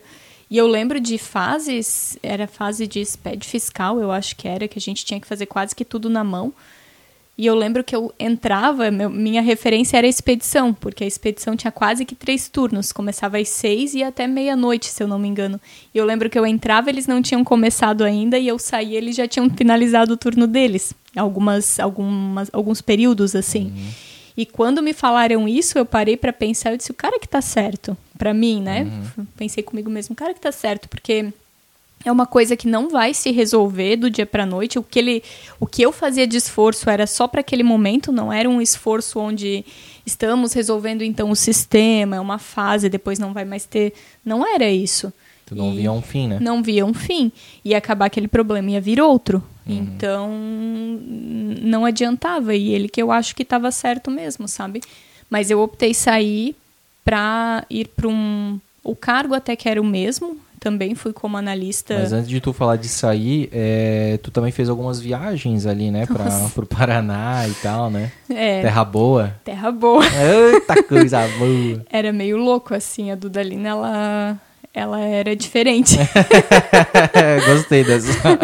a gente viajava e, e, assim, né, de forma alguma falando mal, né? Uhum. Era o jeito de Sim. trabalho, a cultura deles. Era a peculiaridade do. É, era a cultura da época da gestão e, e, era assim que funcionava e beleza, né? Mas sim, a gente tinha que. Porque o sistema, a empresa do sistema ficava lá em. Não era Terra Boa, era Cianorte. Uhum. E a Dudalina tinha uma fábrica em Terra Boa, que era, sei lá, talvez meia hora da uma, uma cidade da outra, lá no Paraná. Então a gente saía daqui, tipo, 5 da manhã para ir para Curitiba, para pegar um voo para ir para Maringá, para daí ir para Terra Boa, para ir para Cianorte. E eu fiquei no começo, começo a gente está na experiência, né, que é, que é fazer tudo o que é pedido. Eu fiquei, acho que foram 15 dias lá. E não era um hotel. Hum. Isso aqui talvez me ajudou na crise também. era uma casa, que era até a casa do gerente, da, da unidade, com uma casa grande, com vários quartos, e todo mundo que ia visitar se hospedava lá. E aí ficava, sei lá, tu ficava no quarto com outra pessoa que tu não conhecia e... Não tinha chave, né? Não tinha chave e todo, a chave da casa em si todo mundo sabia onde estava. Então, tipo, Tudo bem, era cidade pequena, não é como né, uma cidade grande, mas era estranho. Tinha um, um anexo atrás onde os caminhoneiros que vinham entregar as coisas dormiam também. E aquele negócio, todo mundo sabe onde está a chave, todo mundo aqui está em casa, e tá, sabe? Para mim aquilo ali não, não, não era certo, assim. Uhum. Nessa vez de 15 dias, eu até fiquei num quarto sozinha, que tinha uma suíte, e foi mais tranquilo. Mas outras vezes que eu fui, eu tive. Eu lembro de estar tá dormindo e alguém abrir a porta do quarto, tipo, ter chego de viagem naquela, naquele momento e deitar na cama do lado para dormir. Tipo um hostel. Tipo um hostel. E eu não. não tipo, tem. Pra, pra algumas pessoas não tem problema. Pra mim, uhum. não, não gosto. não Sabe, a gente não fica em hostel, eu não uhum. gosto. Ainda mais com banheiro compartilhado. Uhum. E aí era assim nessa época, então a gente ia para lá e era desse jeito, assim, não e um cara que também faz, né? Eu vou fazer questão aqui de, mar, de mencionar que trabalhou contigo lá na Dudalina e, pô, um cara super querido é o Amorim, né? O Amorim, o Amorim. Cara, que legal também. Eu conheci ele pela Moda Avião, né? Que era a nossa marca de camisetas. Ele Sim. também, né? Passeando e indo lá, daí eu, pô, conheci ele, é um cara, meu, muito gente boa, um Sim. cara, né, tipo, de bem com a vida, assim. Tranquilo, eu acho que ele é uma das únicas pessoas que nunca se estressou é, lá, né? assim, era um... Realmente, é muito querido, assim, uma pessoa zen. É, emprestou a senha do Netflix por, um, por um, um ano, eu acho. É, eu lembro que eu falei pra ele, ah, eu não a gente não, não quer é, assinar Netflix, Netflix, a gente quase não vê, só queria ver tal documentário. Ele, ah, pega minha senha aí. Certo, ele, ele é dava é senha para mais 500 pessoas, né? Mas... Muito gente boa, um abração pro Amorim, né? Ele imita aquela ave rara do... Ah, do Alcemar lá. É, ele faz barulho de pombo, é interessante. é peculiar também. Isso. Aves raras. Isso. Mas aí, saindo de lá, eu fui pra Sênior daí Tô quase chegando na história, tá? Eu tô quase chegando na história. Olha o quanto de empregos que eu fui mudando, andei, né? Andei, andei, até encontrar. Isso, aí fui pra sênior, trabalhar na TSIC na época, hoje tem outro nome. Que é a TIC, né, Joey? É. Isso. A Joey continua trabalhando é, lá. A Joey continua lá. E na época ela me indicou também pro, ah. pro coordenador da época, pra ela, a Mariana também trabalhava lá, também me indicou. Eu lembro que na entrevista ele falou: bom, se duas pessoas indicaram, vou conversar com ela, né? E... A Ana trabalhou lá também, né? Sim, a Ana trabalhou no faturamento lá. E aí, então fui para Sênior, trabalhar como analista de sistemas lá e também fiquei quase três anos na Sênior, trabalhando como analista de sistemas para o comercial. Uhum. e foi aí que a gente se conheceu, né? Sim. Conta, eu já contei a minha versão, conta a tua, né? É, eu queria nessa época, já até antes de, de entrar na sênior, eu não queria mais trabalhar como analista de sistemas. Eu estava querendo uma migração de carreira. E queria, na época, achava muito interessante a parte de gestão de projetos.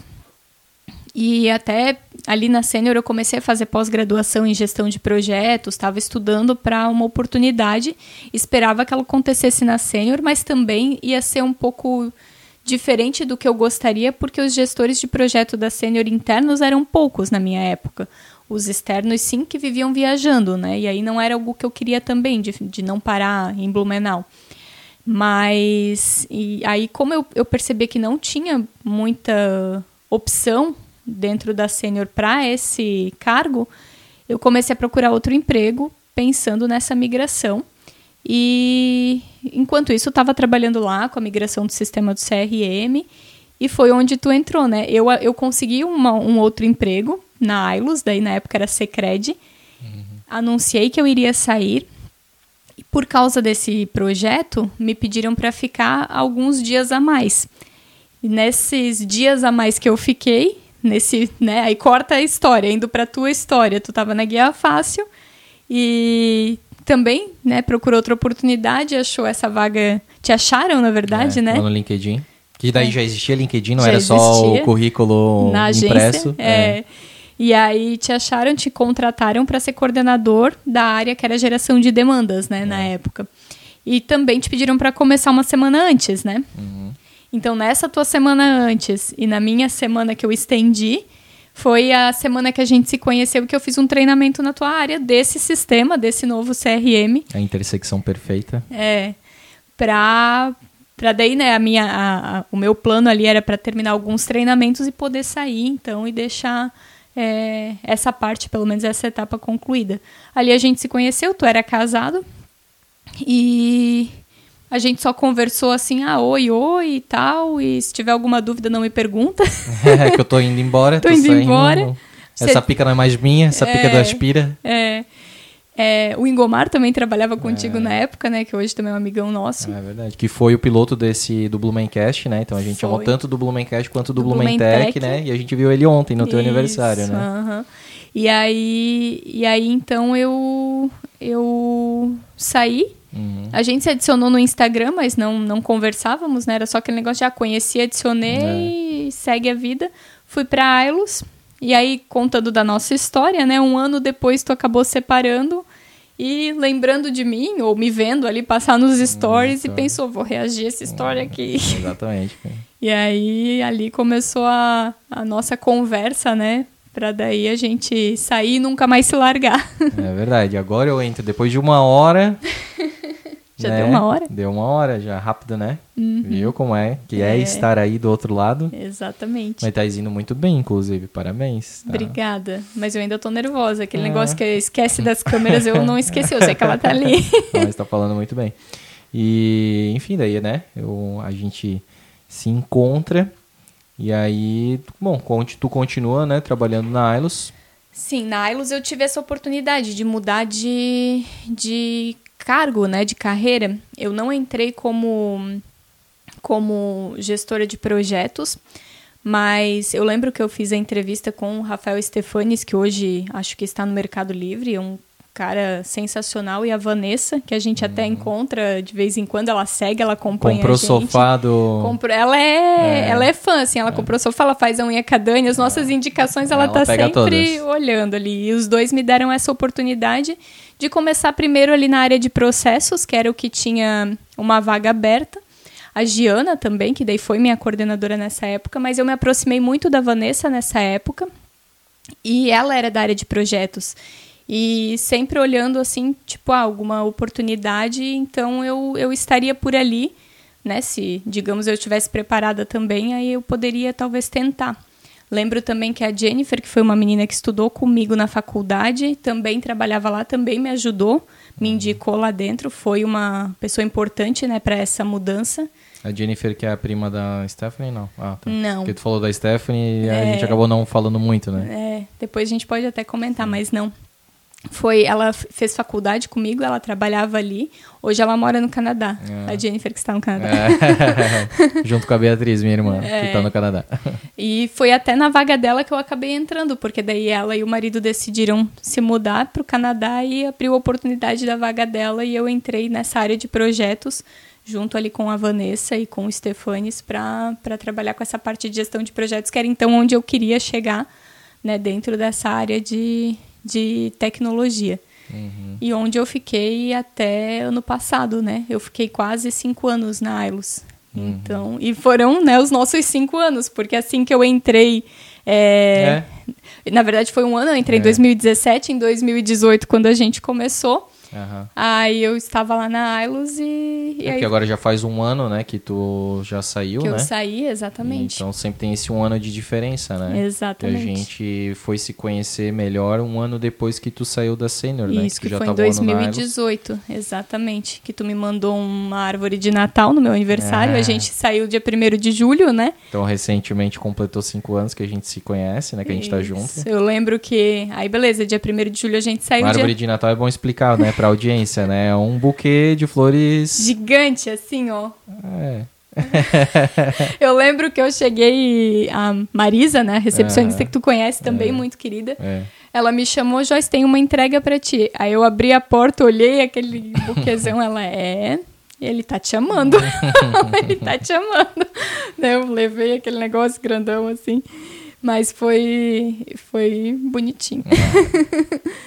E aí, então, trabalhei lá e, e na, e na Ailos eu tive várias mudanças acompanhando a mudança da empresa mesmo, É, né? E pegasse até a parte da pandemia também, A né? parte da pandemia, onde todo mundo foi trabalhar em casa, quando voltaram não quis voltar. Exatamente, né? Que foi bem a, a época, né? Que tu conheceu o home office, viu, né? Que dava para trabalhar até mais, né? Na a minha gente começou opinião... a falar, de, a gente falou antes, né? De produtividade, né? Na minha opinião, muito mais, assim. Eu lembro que depois da pandemia, depois que as coisas normalizaram, eu até fui, acho que um dia ou dois para Ailos e eu lembro que eu trabalhava muito menos do que quando eu estava em casa. Então, para mim, o home office, pelo menos no meu caso, que eu já sabia o que tinha que ser feito da minha função, quando tinha que conversar com algumas pessoas, eram pessoas que davam, se davam bem também com a reunião online e estava tudo certo.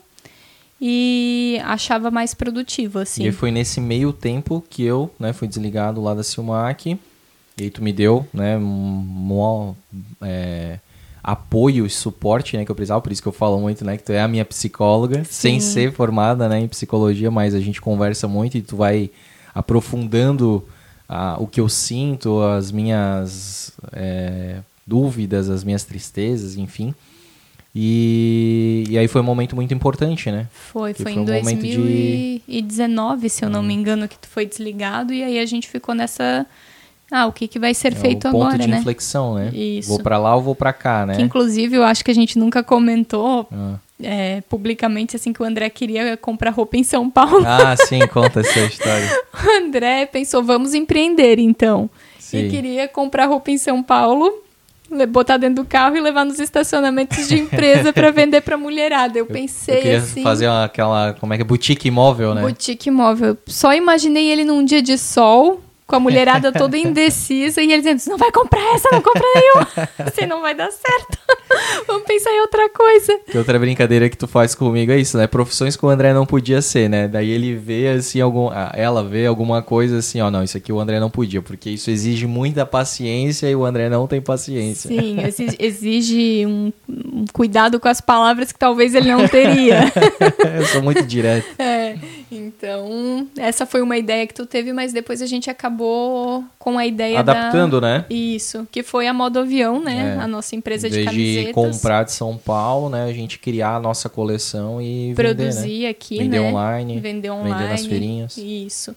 Então, a gente ficou aí um ano e pouco, né? De 2019 ali, ainda na pandemia, a gente vendia também. Uhum. Até final de 2020, né, tocando praticamente só a, a modo avião, no teu caso, né? Uhum. E eu na Ailos durante o, o dia e à noite ajudando é. nos pedidos da modo avião. E eu acho que até por isso eu aprendi é, a ser mais produtiva, porque a gente tinha um. Eu brincava, né? O segundo turno à noite e ele vai acontecer, ele tem que acontecer. Então eu tenho que correr aqui para fazer minhas coisas. Eu não tinha tempo ali para ir lá tomar um café, para não sei o quê. E por isso para mim o presencial não, não fazia muito sentido. Uhum. E aí foi onde em 2020, no final do ano, tu teve a ideia de fazer o podcast também, né? Sim, mas ainda falando, né, da moda avião que foi uma, meu, foi um, uma maratona mesmo, né, de, de aprendizado e de muito trabalho, né? Muito Porque, trabalho. cara, a gente tinha que em vários lugares, né? Porque a gente mandava, comprava a malha, mandava cortar num lugar, aí a tua mãe costurava, por isso que, né, sempre envolvendo a família. E... O Regi, eu tenho a foto até hoje, que eu, né, provava, era o modelo. Provava, né, ali, porque a gente não, não podia estar tá sempre indo lá. O... Na verdade, era cada processo em um lugar é, diferente e a gente tinha estampava. que dar tempo. Era comprar malha num lugar, modelar em outro, costurar em outro, cortar em outro, estampar em outro e, embalar pra aqui. cá, tinha que dobrar e embalar, né? Uhum. Meu, era bem... E na época que a gente fazia coleção, era levar o estoque todo, uhum. que não era muitas peças, mas era, sei lá, umas 400 talvez, para uma feirinha com com um carro cheio, um carro que não era um utilitário cheio, até manequim cabia dentro. É, a maneca. Até ia com a cabeça assim no meio é. da gente. E a gente ia, né, pras feirinhas, fazendo... A gente foi até São Francisco do Sul, né? Tu tava bem gripada. Tava com uma virose, é. a gente foi Depois fez... eu gripei, eu acho. Tu foi antes. Ah, eu fui antes. Na, no é. dia que a gente foi, tu já estava bem, só que daí eu estava com a, com é. a virose. E foi.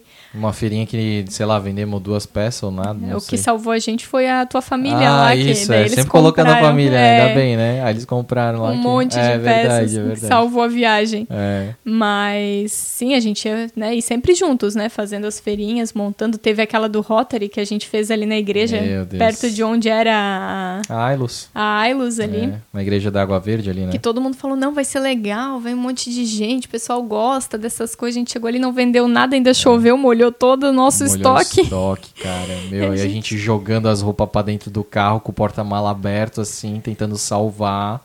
E, ainda saiu com o ticket do pastel. a gente. A gente tinha comprado, né, alguns tickets pra almoçar, né, pastel. E, ainda, porque a gente teve que sair antes do, do horário. Saímos antes do horário pela chuva e pela raiva, né? Porque, meu. Deus, ninguém, nada, nenhuma venda ali bem. Aquelas batalhas mesmo, né, da vida que tornam a gente mais forte depois e que daí são histórias pra gente rir, né? Pra rir. Eu lembro da gente voltando e falando que a gente ainda ia dar É, risada dessa verdade. história. A mesma coisa aconteceu quando tu foi desligado da Ilus, né? Também, que até tu fez o vídeo, né? É. Eu chorando, porque foi um baque, né? A gente tava se preparando. Deixa eu só tirar o Yoshi aqui, Ele disse ele tá ele quer um querendo ficar colinho. exatamente no meio. No meio não, vou Não, te deixar aqui, daí tu vem onde tu quiser. Vem cá. Ah, Pode ficar aí, então. que a gente tava. Daí na Ilus também teve, tiveram várias mudanças, né? De reestruturação, mudança de coordenação, enfim. Eu mudei de, de cargo também, eu deixei de ser é, gerente de projeto, agilista que eles chamavam, e passei a ser como uma analista de negócios, que era PO, né? O nome. E mas tava ok, tava me adaptando, tava gostando até do, do negócio, mas eu já sabia, gente já tinha conversado que não era mais para mim, não era mais o que me encantava, né? Mas a gente tinha aquele tempo que a gente ia é, fazer a virada de chave, né? A gente estava se programando para ser no final do ano passado, E né? daí já tinha. É que a gente não tá seguindo exatamente a cronologia, né? Mas aí a gente já não tá mais falando das camisetas da a moda gente avião. já tinha já desistido, né, de, de É porque a gente já tinha começado o Blumencast em paralelo com a moda avião. E aí a gente começou a perceber que tava, né, que tinha futuro, né, que tinha propensão de dar muito certo, né, o Blumencast por ser uma ideia mais original, nova aqui na cidade, com esse nicho, né? A gente começou a gravar os primeiros episódios, começou a repercutir, a página foi evoluindo, né, de semana em semana, cada vez com mais seguidores. E aí até que veio, né, o primeiro patrocinador nosso, que a gente é eternamente grato, que é a CRC Imóveis. Depois Veio começou sem a gente esperar, né? É. Eles que nos e aí procuraram. começaram a vir outras, né, parcerias e tal, e a gente, pô, isso aqui realmente pode dar, dar certo. E a ideia era, primeiro, é, me sustentar, né, tra- trazer um salário para mim, e a ideia, né, o projeto era daí trazer o, o outro salário para ti, né, para que a gente pudesse viver disso, né. E nessa época a gente tinha decidido fazer então a reforma aqui em casa para trazer o estúdio para cá e, e poder com isso então ficar aqui, fazer e produzir os conteúdos aqui, que seria mais, mais fácil pra gente, né? Só comentando que tu falou dos patrocinadores da CRC, eu lembro também do Boa Vida, que eles É. também nos acharam e estão com a gente praticamente É. desde o começo, é né? verdade. E Eles foram um segundo, né? foram o nosso segundo patrocinador e estão até hoje É. também, né, Aham. com a gente. Então isso é muito legal também. Verdade. Um beijo pro Kaique e pra Karen. É. E aí, e aí então a gente né, tinha, tinha essa definição. Vamos fazer a reforma, finalizar a reforma, então a gente vê para eu sair da Ailos. E o não é no nosso tempo, né, no tempo que tem que ser, que o o- eu lembro que era uma semana que eu tava reclamando já no domingo, porque eu ia ter reunião a semana inteira e eu achava um saco essas reuniões assim do dia inteiro. A gente até chegou a fazer uma estampa de camiseta, né, da, da nossa que marca, eu uso né? até hoje. É É, que é? Sobrevivi a mais uma reunião que poderia ser um e-mail. É. E, de novo, não é falando da empresa, a gente sabe que, que reuniões são necessárias, né? Mas era o meu momento que não estava mais se encaixando com, com aquilo ali, né? E aí, a, aí eu lembro que a- cheguei para trabalhar, tinha aquelas reuniões marcadas é, sem muito aviso prévio. Entrei e, ah, só para te avisar que a gente vai encerrar o contrato contigo aqui e tal. E eu fiquei tipo assim, né? Me deu um baque pelos motivos que me deram, né? Que não faziam sentido para mim. E por, né? Estamos encerrando seu contrato. Eu Sim. pensei, caramba, e agora? Reforma? Uhum. Como é que vai ser? Então foi realmente um baque que no fim das contas foi a melhor coisa que aconteceu, porque a partir dali a gente teve a saída, né? A ideia era que no final do ano eu pedisse demissão, então eu não teria, né, o, o- os valores ali que eu recebi pela saída. E também eu tive tempo para a gente desenvolver parcerias durante a nossa reforma, que a gente teria, não teria tempo para isso Exato. e teria, né, pago toda, toda essa parte que a gente acabou pagando com conteúdo, dando visibilidade para essas marcas também, conhecendo parceiros né, sensacionais que a gente tem até hoje. Um exemplo é Porto Madeiro, né, que está é. com a gente até hoje também. Então, acabou sendo no tempo que, que deveria ser, né? E não no tempo que, que a gente tinha planejado. E já faz um ano, né? É verdade. E desde então a gente vive, né, nós dois, só, só com o Blumencast. Graças a Deus. E isso é legal, né? Porque eu, eu, tive um momento, assim, eu acho que de muita coragem de te gravar naquele momento ali, porque, poxa, é um momento de. Uh, Chato, fragilidade, é. né? É. É, imagina, tu tá chorando ali porque, né, tu acabou de ser desligada, tem né, uma série de coisas, de pensamentos que passam na cabeça. E, pô, eu botar ali, né, o telefone na tua cara, assim, pra... Mas eu quis realmente fazer isso porque eu até te falei isso, né? É, tem muitas... Isso lá nos Estados Unidos é muito comum, né? Os americanos fazem muito isso, de registrar vários momentos da vida e depois eles olham aquele momento e com muito orgulho, né? Com uhum. muita alegria. Eu pensei, eu vou fazer isso, né? Eu, hoje é dolorido fazer isso. Mas eu tenho certeza que depois vai ser algo que vai ser muito importante. E eu percebo, tu postou, e eu percebo, tiveram várias pessoas que vieram no direct falar, ah, eu quero fazer isso também, eu tô me preparando. É, pessoas até que comentaram Sim, ali. Ah, que é... foi muito inspirador, que né, vocês motivam a gente. Então é isso, assim, né? A gente não foi a decisão nossa, uhum. mas nos ajudou, né? Contribuiu muito para que a gente hoje esteja é, onde, onde a gente está, né? É que não é ainda onde a gente quer chegar também, né? Exatamente. Onde é que a gente quer chegar? A gente quer se tornar a página de conteúdo, a maior página de conteúdo de Blumenau, né? Uhum. Que seja referência para as pessoas que moram aqui ou que vierem visitar Blumenau, que queiram saber o que, que tem de, de interessante na cidade e, querem, e que queiram conhecer a história da cidade, terem o acesso e saberem que podem encontrar na nossa página essas informações informações com muita qualidade e que não são rasas, né? Informações que a gente traz de, de conteúdos que não é comum ouvir falar, né? É, tem, tem clichês, digamos assim, da, de, das histórias, mas a gente traz muito, muito além disso, né?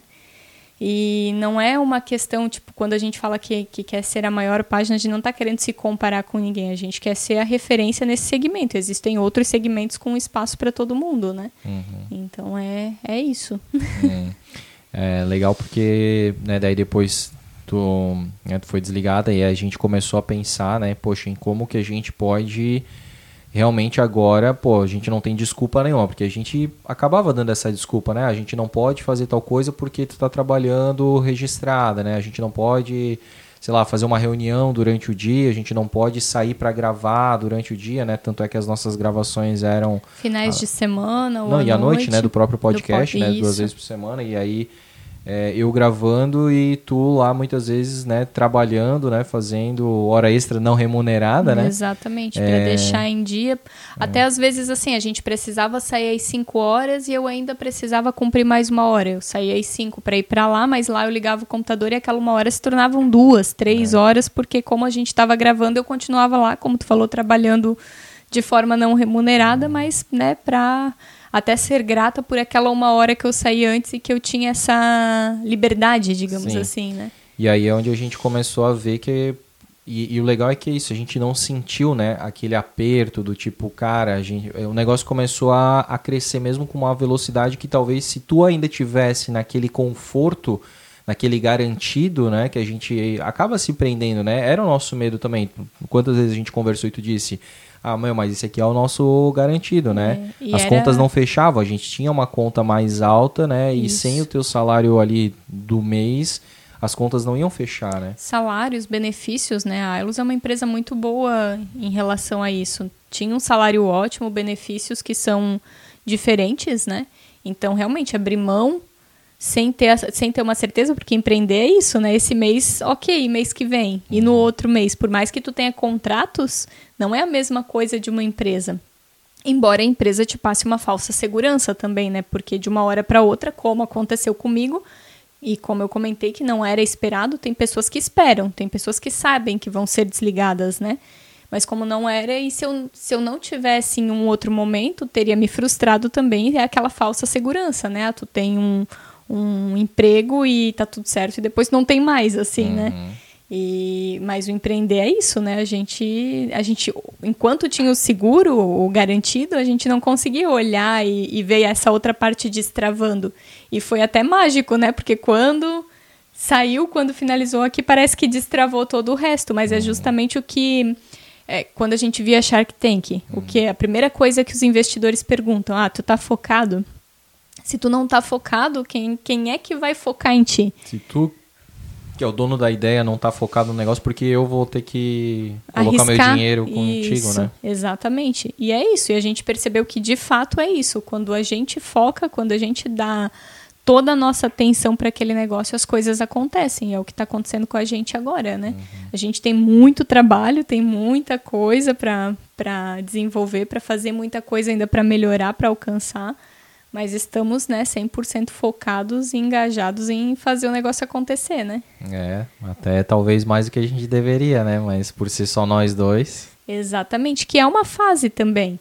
Né? Tem essa questão que eu falei, ah, da Dudalina trabalhava demais e tudo mais. Hoje a gente trabalha para um negócio nosso. E se por algum motivo, e já aconteceu, naquele dia a gente não estiver bem, a gente não precisa fazer. A gente realoca as coisas e vai dar atenção para a saúde. Vai descansar, vai dormir, vai botar as pernas para cima, como eu falei antes, né? Vai tirar um dia de folga no aniversário, que foi legal pra caramba, né? Foi numa Exato. segunda-feira, né? Teve day off? Teve, day off. Teve, É. é. É isso que eu, eu costumo falar. né? A gente não posta, né? Pra, pra que as pessoas também não, talvez não se sintam mal, né? Não gerem nenhum tipo de gatilho. Mas é, são poucas pessoas que têm essa oportunidade, né? De tirar o dia, né? Porque é, algumas empresas não dão essa folga, né? Uhum. Ou Então, se dão, às vezes a pessoa tá tão cansada que é, ela vai. Só quer ficar em casa ou Isso. vai né, trabalhar limpando a casa, enfim, alguma coisa assim, né? E essa é uma diferença que eu percebo. Eu passei em várias empresas, né? Como a gente comentou aqui, foram seis, sete empresas, se eu não esqueci de nenhuma. Mas em nenhuma delas eh, parecia que tinha um prazo de validade. Eu até teria saído da Ailus antes se a gente não tivesse junto, porque eu fiz algumas entrevistas e eu lembro que quando eu comentei contigo, ah, eu acho que eu vou sair, tu disse, não, mas por quê? E, e me fez ver de outra forma. Mas porque a gente também tinha essa visão diferente. Hoje eu, eu percebo que enquanto eu era CLT, eu não tinha essa visão de dono. E não quer dizer que todo CLT precisa ter, ou que todo, ou que a pessoa só vai ter a visão de dono quando ela for dona de algo. Tu era uma pessoa CLT que tinha visão de dono. Tu não é um, um um discurso bonito falar que veste a camisa da empresa. Era realmente vestir a camisa da empresa e não se abalar com as coisas do dia a dia que acontece, porque em toda empresa acontece. A empresa pode ter uma cultura ótima, mas vai ter aquela pessoa que vai ser de um jeito diferente do teu, que vai te irritar, que, né? Que as coisas não vão bater e tu precisa ter a visão de dono para entender que o objetivo maior, o propósito da empresa é que tem que estar em primeiro lugar e que aquilo tem que acontecer. E eu não tinha, eu nunca tive. Então por isso que eu ia me enchendo o saco, saturando e querendo sair, querendo ir pro novo, que, que acontecia a mesma coisa. Sim, tu levava o problema contigo porque o problema era interno, era em né? mim, não assim era como de muitas pessoas o problema é interno. Ela pode trocar N vezes de empresa, ela sempre vai ter aquele problema naquela nova empresa, né? Vai aparecer em algum momento, né? E a tua questão, né, que tu falou da, que eu tinha visão de dono, né? É, tu vê que semana passada a gente até teve uma experiência, que a gente foi gravar um Blumencast Gourmet. O dono, né, da, do estabelecimento me conhecia lá dos meus tempos, né, de vendedor. Uhum. E ele falou, porra, eu sentei do lado do cara, o cara batia a meta, porra, era o cara, né? Uhum. Então, É, é isso, né? Isso que é legal. Tu vê depois as pessoas te dando esse feedback, te elogiando, não para agradar o ego, mas para ver, pra perceber que valeu a pena. Quer ver uma coisa que eu acho engraçada? É tu pegar esse exemplo des- dessa pessoa, né, que te falou, eu lembro de te batendo meta, eu lembro de te me ensinando a fazer as coisas, porque tinha que sentar do teu lado que todo mundo falava lá que tu era referência. E quando tu encontra, às vezes, uma outra pessoa que trabalhou ali naquela época, que tu pergunta, aí, como é que tá? Tá a mesma merda de sempre, tá um saco, isso daqui. Tem pessoas que vêm hoje falar comigo de empresas que eu já trabalhei e que até me desmotiva a perguntar como é que estão as coisas, porque esse é o discurso. Vai ser isso, ah, tá igual, tá a mesma porcaria, e falam mal das pessoas que estão ao redor, Mas é isso, não tá na empresa, não tá no, no, no negócio ali, está naquela pessoa que não está feliz com aquilo que está fazendo e que atualmente não tem uma outra saída. Hum. Para nós foi dada uma saída, né? E eu digo, tipo, eu não empreenderia sozinha. É porque tu puxou a, é, a carroça. E, e, tu porque me deu suporte. Eu também Sim. talvez não teria empreendido sozinho, porque eu costumo né, falar que foi importante realmente aquele teu esteio inicial ali, porque tu aguentou as pontas, né? Uhum. Tanto inicialmente, que foi a questão emocional, né? De eu entender que a minha vida ia mudar dali para frente, quanto principalmente a questão financeira. Tu uhum. aguentou as pontas, tu pagou as contas ali, uhum. né? Então foi muito importante. Então uma coisa complementou a outra, né? é. né? O negócio. É, que eu acho que é muito da questão do, dos casais que dão certo, é o que acontece, muito essa cumplicidade, né? Então, uhum. a gente nunca teve esse negócio da ah, é a tua conta, é a minha conta, é. né? Ou tu não vais trazer. Tu, tu. Tipo assim, aquele negócio, ah, não. não não dá mais para te empreender porque não tá gerando alguma coisa e tu tem que ir atrás e aí poda o sonho, né? Uhum. E aí, no caso, a gente foi tentando e foi segurando até quando deu. E, e, óbvio que se um dia for necessidade, a gente tem qualificação, a gente sabe, só que a gente sabe também que o Blumencast tem muito para crescer, que é o nosso propósito, né? Que é a nossa é, vocação, digamos assim, que a gente tem certeza que ele vai né, crescer muito e que a gente vai conseguir continuar vivendo dele, né? Uhum. E o que, que tu gosta de fazer no Blumencast? Eu... Bom, fala o que tu faz no Blumencast, né? Eu acho que isso é importante, né? Tem uma série de atividades, né, que tu faz. É, quando pergunta assim, até me dá um, uma bugada, porque eu nem lembro daí na hora. Uhum. Ele tá aqui na, no Qualquer coisa o só abre depois da porta e se ele quiser sair. Mas só depois. É... Eu sou a voz da consciência. É. Eu sou os bastidores. Eu faço filmagens, eu faço pesquisas, eu faço financeiro, eu faço comercial eu faço planejamento, e aí isso eu devo também dessa minha experiência com gestão de projetos, porque é dali que eu aprendi essas técnicas e ajudam muito hoje em dia no nosso planejamento. Até antes, né, quando quando a gente, quando eu ainda estava trabalhando CLT, eu lembro que a gente sentava domingo para a gente planejar junto como é que ia ser a produção que tu ia fazer dos conteúdos, né? Então eu te ajudava nisso também a, a detalhar ali. E, e acho que é isso que eu faço. Fico aqui nos bastidores trocando as câmeras, que a Joy está fazendo hoje o meu, meu trabalho. e... depois, depois, a gente vai ver se ela está contratada. É, vamos ver qual vai não. ser o resultado. É. E, e, eu acho que é isso, assim, de... Eu não lembro de outras coisas, mas acho é, que... Mas é isso, né? Tu falou que tu é filmmaker também, né? Tu é... Quando a gente faz gravação externa, tu que fica ali na câmera e tal, recebendo os esporros... Ai, tá muito longe, tá, me corta a perna. É porque a gente tem também uma brincadeira interna que foi quando eu disse que eu era tribesiana, né? É. O senso estético, o senso assim de, de da filmagem, dos detalhes, isso eu não tenho, eu tô aprendendo contigo, né? Então, geralmente eu não pego o melhor ângulo. Hoje eu acho que eu até tô melhorando assim. Uhum mas não pego o melhor ângulo de foto, de filmagem, isso é mais assim tu. Tanto que a gente brinca, eu tenho feito algumas edições mas. Edições não de vídeo, né? Não de vídeo, de. Do carrossel. Do carrossel. Vamos começar do básico, né? uhum. né? E elas têm, têm ficado boas, mas porque eu me espelho muito no que tu já faz. Eu quase que troco os elementos só, né? Uhum. Mas é uma coisa que eu não tenho, né? Que eu tô aprendendo contigo.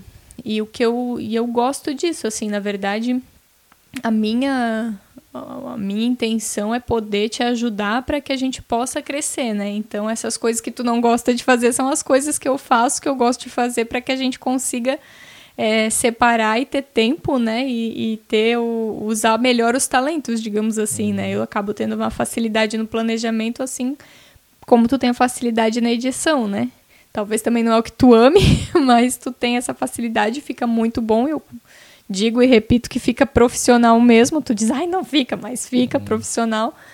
Tanto que todo mundo gosta muito, né? A gente tem, tem vários vídeos com muito alcance, que é por causa desse senso estético e que tu tem de conectar as coisas, música, cena, narração, os roteiros que tu faz. Isso é. E aí eu fico aqui, ó, segurando pra gente poder caminhar. É, isso aí. que mais que a gente pode falar? Eu acho que a gente falou, assim, de, É. de tudo, né? A gente tá aí com uma hora e quarenta. Meu, deu bastante, tempo Bastante, já. né? Como eu não sou tão conhecida, nem sei se as pessoas vão ouvir. É uma hora e quarenta. Quem gosta de ti vai ouvir. Quem É. tem curiosidade também pela voz da consciência, que não é sempre, né? É que ela se faz verdade. presente assim, então É, temos as perguntas, é um episódio né? especial. Temos as perguntas. Vamos pra elas? Vamos pra elas. Vamos lá, Joey. Faz a primeira aí. Peraí, vamos lá. Fala pertinho do microfone. Vamos lá. A Luciane Dieter. Joyce, como é trabalhar em casa? Não, em casal. Pra você. Por aqui foi bem complicado no início. É legal que a Joy faz as expressões, né? Parece que ela tá sendo filmada, assim. Aham. Ela faz caras e bocas pra É, ler a até pergunta. porque a gente não comentou, mas ela, Ela é uma faz te- artista, é, ela faz teatro, é né? Então é, é uma atriz que É está verdade. aqui. Eu mereço. Mas pra gente foi foi tranquilo, assim, né? Como a gente comentou É. desde a modo avião, talvez lá no começo a gente tinha ainda algumas faíscas, porque no começo a gente não entendia 100% essa questão de separar pessoal do profissional. Não é uma coisa assim que ah, separa e tá tudo bem, mas a gente sabe que às vezes uma discussão no trabalho não pode ser levada para o pessoal. É, trabalho é aquele momento, é que nem tu falou dos esporros de, de gravação, né? A gente discute aquilo ali e depois tá tudo certo. E é ter essa, essa. hum, lembrar disso sempre. Uma maturidade, né? Não dá Exato. pra levar pro, pro pessoal que a gente diz é isso, tipo assim, ah, eu peguei e te dei um feedback, digamos, né? Que Uhum. a gente fa- a, a gente tenta realmente trabalhar muito como uma empresa profissional. A gente Isso. não é aqui um casalzinho tentando empreender. A gente tem dois currículos, dois backgrounds e a gente traz do que a gente aprendeu para dentro do, do Blumencast como na parte administrativa, né, de como funciona, porque o que as pessoas veem é a ponta do iceberg, né? Exatamente. Ver o trabalho pronto, né? Ver, entre aspas, o- os artistas né, se apresentarem no palco, né? Mas por trás Os tem, bastidores. tem exatamente, tem né, a, a, a edição, né? Que é realmente a pesquisa, que é às vezes maçante. É, tem a discussão aqui do que, que a gente vai fazer, o que, que a gente vai elaborar, o que, que a gente vai projetar. é, enfim, eventos E que a gente vai. Até abrindo um parênteses aqui, porque em cima disso tudo ainda tem a arte o amor pelo propósito. O André é muito apaixonado pela história e às vezes ele tem algumas ideias de conteúdos que para ele é incrível, que ele quer fazer daquele jeito que aquilo vai, meu Deus, maravilhoso, só que eu com um olhar diferente, de alguém que gosta também, mas que às vezes tem uma outra percepção do que as pessoas vão gostar de ver, dou uma real pra ele que ele também não gosta e assim a gente vai discutindo a questão e não o nosso relacionamento, né? E pode ficar chateado, às vezes a gente fica, né, chateado momentaneamente e tal, mas depois a gente, né, entende que faz sentido. É, Vou te dar um gente- exemplo recente, né? A gente tem agora um drone que a gente está fazendo imagens aéreas. a gente tem três baterias que duram em média meia hora a 50 minutos cada uma. E eu, como sou apaixonado pela nossa cidade, eu vou como um passarinho mesmo, né? Olhando ali pra tela e vendo tudo, e faço ângulo de cá e take de lá. E, e aí, às vezes a gente, às vezes não, sempre a gente tem, né, hora, né, tempo, né, pra Definido para poder fazer outras tarefas também, até outras porque atividades. dali tem que sair vários vídeos, né? Então eu não Exato. posso gastar toda uma bateria em um, é, uma construção histórica, digamos, em um ponto turístico, né? Então eu, eu tenho que saber utilizar e dosar isso em, em várias cenas, né?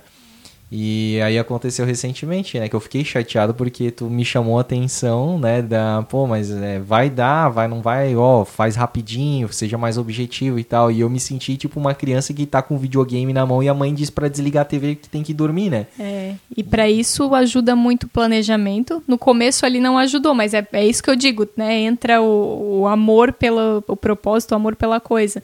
Por mais que a gente tenha detalhado quais eram os lugares que a gente precisava filmar, quais eram as cenas que precisavam ser feitas, quando tu pegou na mão e tu foi fazer, tu se encantou com outras coisas. A primeira, a gente fez três paradas, era para fazer quatro.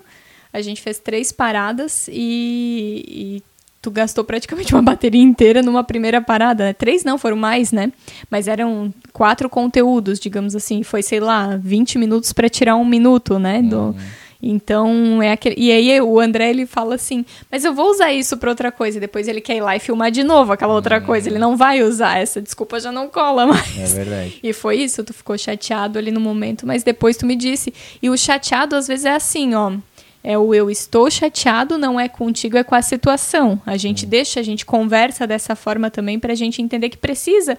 É como se fosse um par de trabalho numa empresa, dando realmente feedback para outras duas pessoas trabalham juntos, juntas, têm as afinidades, mas às vezes elas vão precisar, é, e é melhor que seja assim, né? Elas serem sinceras uma com as outras para daí passar aquilo ali e voltar tudo normal. É isso, né? É, e não né, se melindrar e tipo, ai, tu não me ama mais, porque É. isso não, cara. É isso, disso vai muito a maturidade, né? Uhum. Então é, é realmente isso. Eu acho que é por isso que a gente não, digamos, não briga, né? E aí, como eu costumo falar, as pessoas quase que eu acho que não acreditam, né? Sim. Porque elas falam, meu, comigo não é assim, eu não suportaria, né? Trabalhar com meu marido, com a minha esposa. É o que a gente mais ouve, né? É o que a gente mais ouve, né? Sim. Mas mandar um abração pra Lu e Sim, pro querida, Bruno, beijo, da Ropelato Estética Sim. Automotiva, né? Inclusive, essa semana nosso carro tá lá, passando por uma vitrificação, vai ficar lindo. Vai voltar outro carro. Nosso showdozinho, né? Nosso instrumento de trabalho que nos leva pra baixo e pra cima. É. E eles também são um casal muito legal, né? Muito ponta firme, né? Muito... Trabalham muito junto, a menina deles vai lá também, né? É. o negócio em família mesmo, é né? muito legal ver lá um, um abração pra família toda. Próxima pergunta. Próxima pergunta. Deixa eu botar mais pra cá Daí eu não consigo ler, pô. É, a Marli... Ma- Bertelli, Isso, nossa amigona aí, ela Nossa. assiste todos, imagina se ela não vai assistir esse aqui com a Joyce, É. né, que ela adora. Quero comentários, Marli. Você comenta em todos, comente no meu também.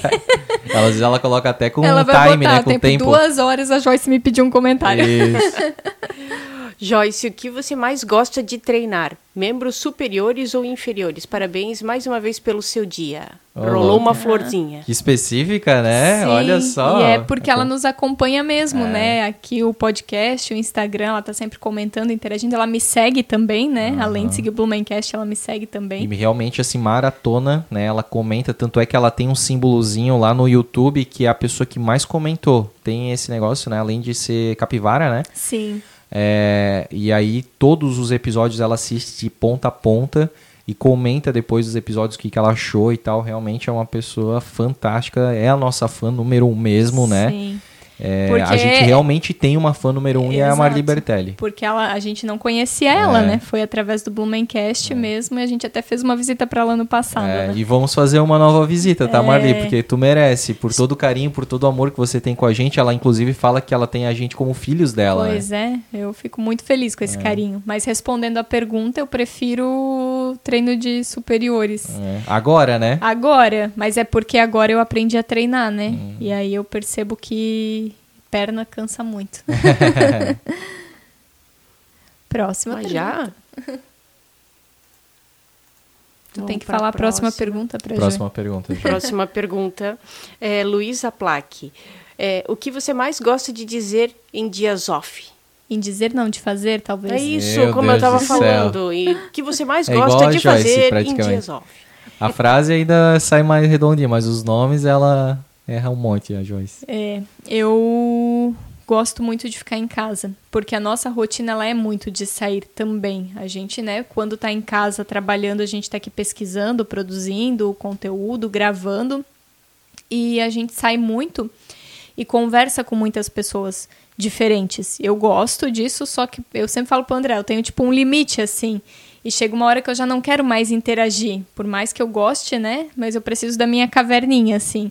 Então, quando a gente tá off, eu gosto de ficar aqui, nós dois e os cinco gatos, comendo uma pipoca no sofá, ali na caixinha do nada, Assistindo um The Office. assistindo um The Office pela segunda vez. É. E aproveitando assim, que é o realmente não pensar em nada. E nisso a gente realmente é um pouco mais diferente, a gente diverge um pouco, tem que rolar às vezes uma negociação, porque é o que ela falou, né? Ela gosta mais, ela, digamos, é um pouco mais caseira e eu gosto de fazer um pouco mais esse social, né? Me sinto bem, gosto, ah, vai ter o lançamento de um negócio, daí, pô, eu sei que vai estar lá a galera da imprensa, a galera dos influencers e eu gosto de trocar ideia, gosto de saber o que, que eles estão achando da, da gente.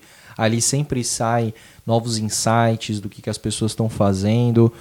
É, convidados que já vieram aqui, né, da política, enfim, de vários, de vários ramos aí, de vários segmentos. Então eu gosto muito, né, de me fazer presente nesses eventos, né? A Joyce fala, né, que é igual o cara lá da, da mais enturmado, né, da escola Sim. e tal, que vai conversando com o, o popular. e sempre gostei disso, né, desde a, realmente do ensino médio e tal. E, e aí a gente, né? E aí a gente acaba divergindo um pouco, porque daí a gente tem que negociar um pouco mais. Aí eu falo, poxa, eu queria ir, daí ela sabe que eu gostaria de ir. Aí ela também se esforça um pouco mais em, em, me acompanhar, mas aí também se é uma coisa que eu acho assim que, putz, não, né, não, não vai ser tão legal, e aí eu também, né, é, declino daquele convite, então Sim. a gente sempre vai negociando, né? A gente geralmente, assim, quando tu quer ir muito e eu tô muito cansada, a gente negocia de ir, mas ter um tempo, né? É. Ah, e aí geralmente passa o tempo é, também, né? Mas talvez na quarta ou quinta vez que eu lembro ele de que o tempo já passou, daí a gente vem é, para casa.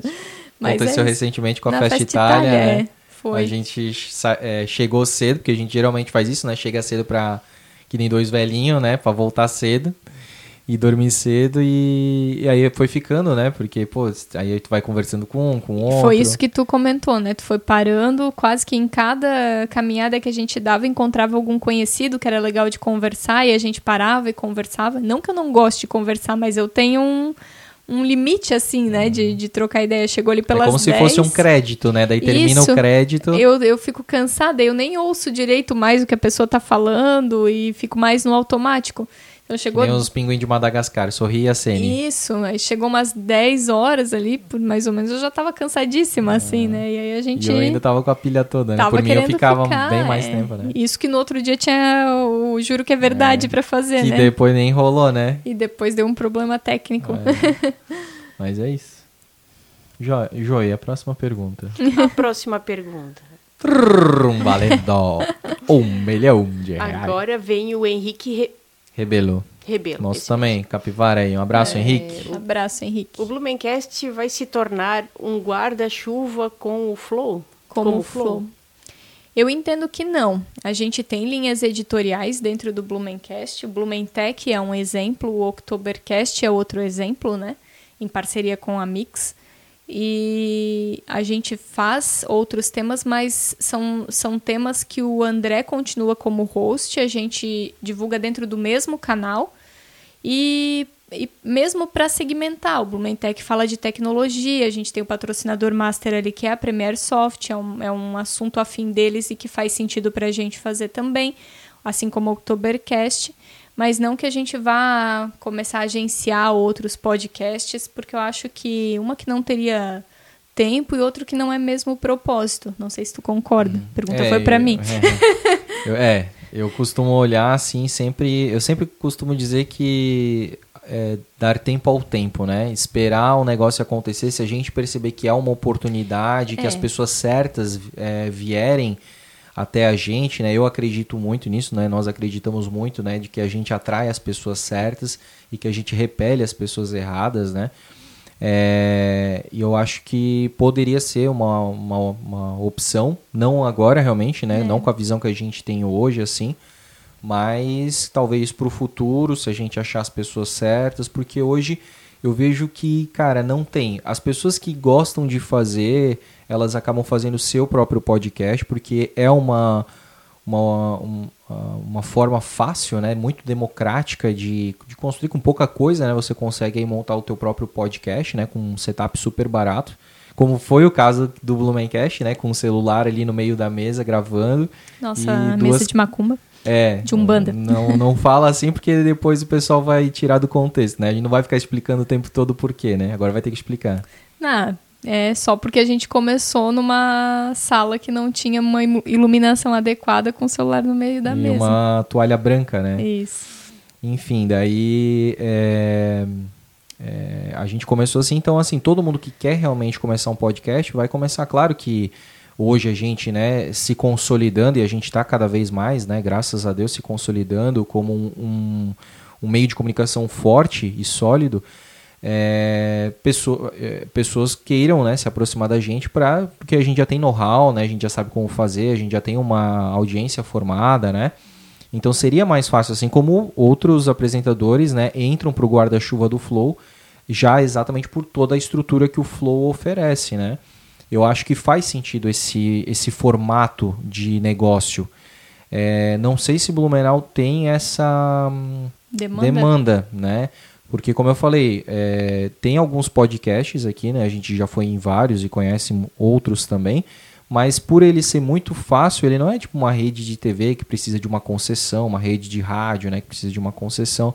É algo muito simples de fazer e a internet é muito democrática. Então, se a pessoa ela tem muita vontade mesmo, ela pode fazer sozinha. É, e aí é onde a gente tem que tomar cuidado com quem se aproxima da gente. Porque se, por que ela está se aproximando da gente? Porque ela, se ela realmente tivesse vontade, ela montava sozinha, né? Então, isso é uma coisa que eu sinto falta, assim, eu converso com muitos empreendedores que são sócios de vários negócios e eu vejo assim, invejo de certa forma, né? A facilidade que eles têm em aglutinar, em magnetizar sócios, assim, sócios que realmente crescem, né? Que têm a mesma visão e a gente acaba não tendo, não atraindo é, esse tipo, né? Não sei se é porque a gente nunca pensa, né? E, e não, a, a, como é que é assim, a gente não joga para o universo e, mas assim, é, não sei, assim, essa, a gente acaba indo muito para a questão de parceria, né?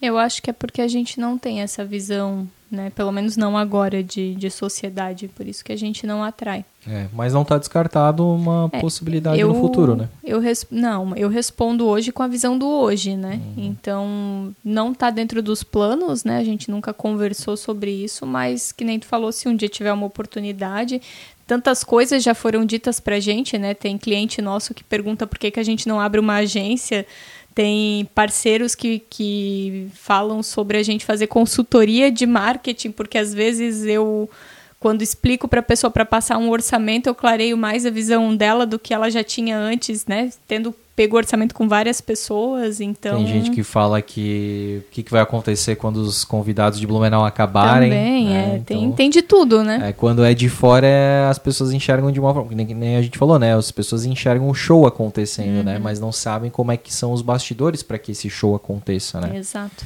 E realmente a gente tem, assim... É, trabalhado muito essa nossa imagem mesmo, né? Que acaba trazendo autoridade né, no assunto, né, e tudo que a gente puder se envolver, a gente vai fazer por, né, por nós mesmos, né? Exato, e com qualidade. E com qualidade, porque é. a gente confia na gente, né? Exatamente. Esse, esse é um grande diferencial, né? Uhum. Próxima pergunta, Joy. Ainda o Henrique Rebelo. Uhum. Como você se vê... Não, como você vê o Blumencast daqui a cinco anos? Eu acho que em cinco anos nós vamos estar bem consolidados no nosso propósito de ser a maior página de conteúdo de Blumenau. Eu acho que a gente está. 2028, tá, né? É, eu acredito que a gente está caminhando a passos largos para isso e, e que a gente vai já vai ter alcançado, né? Eu sei que os objetivos vão mudando ao longo desse tempo todo, mas que nesse caso a gente já vai ter, ter alcançado essa, esse objetivo. É. E aí a gente acaba pegando até como exemplo, né, aquele vocalista do Coldplay, eu tenho falado, né, recentemente, porque me chamou muita atenção, me impactou. Ele lá na época da faculdade dizendo que ele ia ser uma das bandas, né, mais famosas do mundo, e depois aparece ele lá no Rock in Rio, né, tocando para milhões de pessoas, milhares de pessoas. Sim. E eu acho sempre importante destacar que quando a gente fala isso, a gente fala da forma como a gente produz conteúdo, do nosso segmento. A gente não é um portal de notícias, por exemplo, e cada cada produtor de conteúdo. Eu sei que quando algumas pessoas ouvem a gente falando dessa forma, elas entendem, ah, concorrente, vamos fechar as portas aqui. Cara, não existe concorrência quando o teu trabalho é bom. Tem lugar no sol para todo mundo. Então a gente a gente olha para o nosso objetivo, da forma como a gente faz e a gente quer ser reconhecido pelo que a gente faz. E nisso nos tornarmos o maior, a maior página. Mas não assim de para isso pisar em alguém ou alguma coisa nesse sentido. A pessoa que segue a página A, ela não precisa deixar de seguir a página B, ela não precisa deixar de ir lá seguir as dicas da outra página, mas ela tem o Blumencast como referência também. É isso que a gente quer. Uhum. E a gente enxerga dessa forma. E quando tu fala de aproximar pessoas que que faz sentido, né? Pessoas boas, é isso. A gente acaba aproximando também essas pessoas que pensam dessa forma, né? Uhum. É isso aí. que mais? que mais? Vamos lá. O Henrique estava empolgado. Ele é empolgado. Pergunta: Qual foi o seu primeiro bicho de estimação? Não vale falar os irmãos. eu lembro, eu, eu lembro, a gente teve outros assim. Eu lembro que a gente teve um, foram cachorros.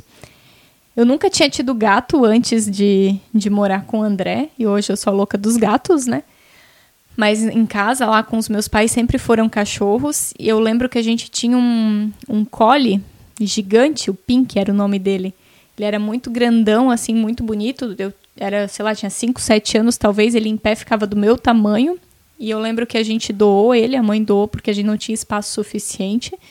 E depois eu lembro que daí foi uma cachorrinha que ficou com a gente por muito tempo, que era a Lessie, que era uma linguicinha. Aí ela era minha, tinha uma outra linguicinha que era a Kelly, que era da Joy. Uma outra Kelly, não foi aquela que tu conheceu. A Joy é bem criativa para nome de uhum. cachorro. Adoro Kelly. Se ela tiver, por isso que a gente tem que achar uma gata para ela, que ela vai dar o nome de Kelly.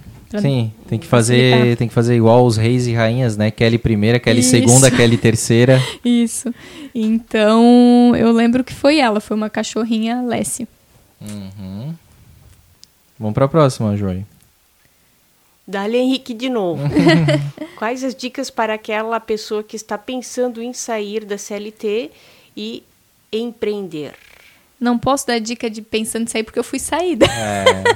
Não, mas eu acredito que a pessoa tem que é, se preparar financeiramente. Isso é muito importante para que no o empreender ele é desafiador.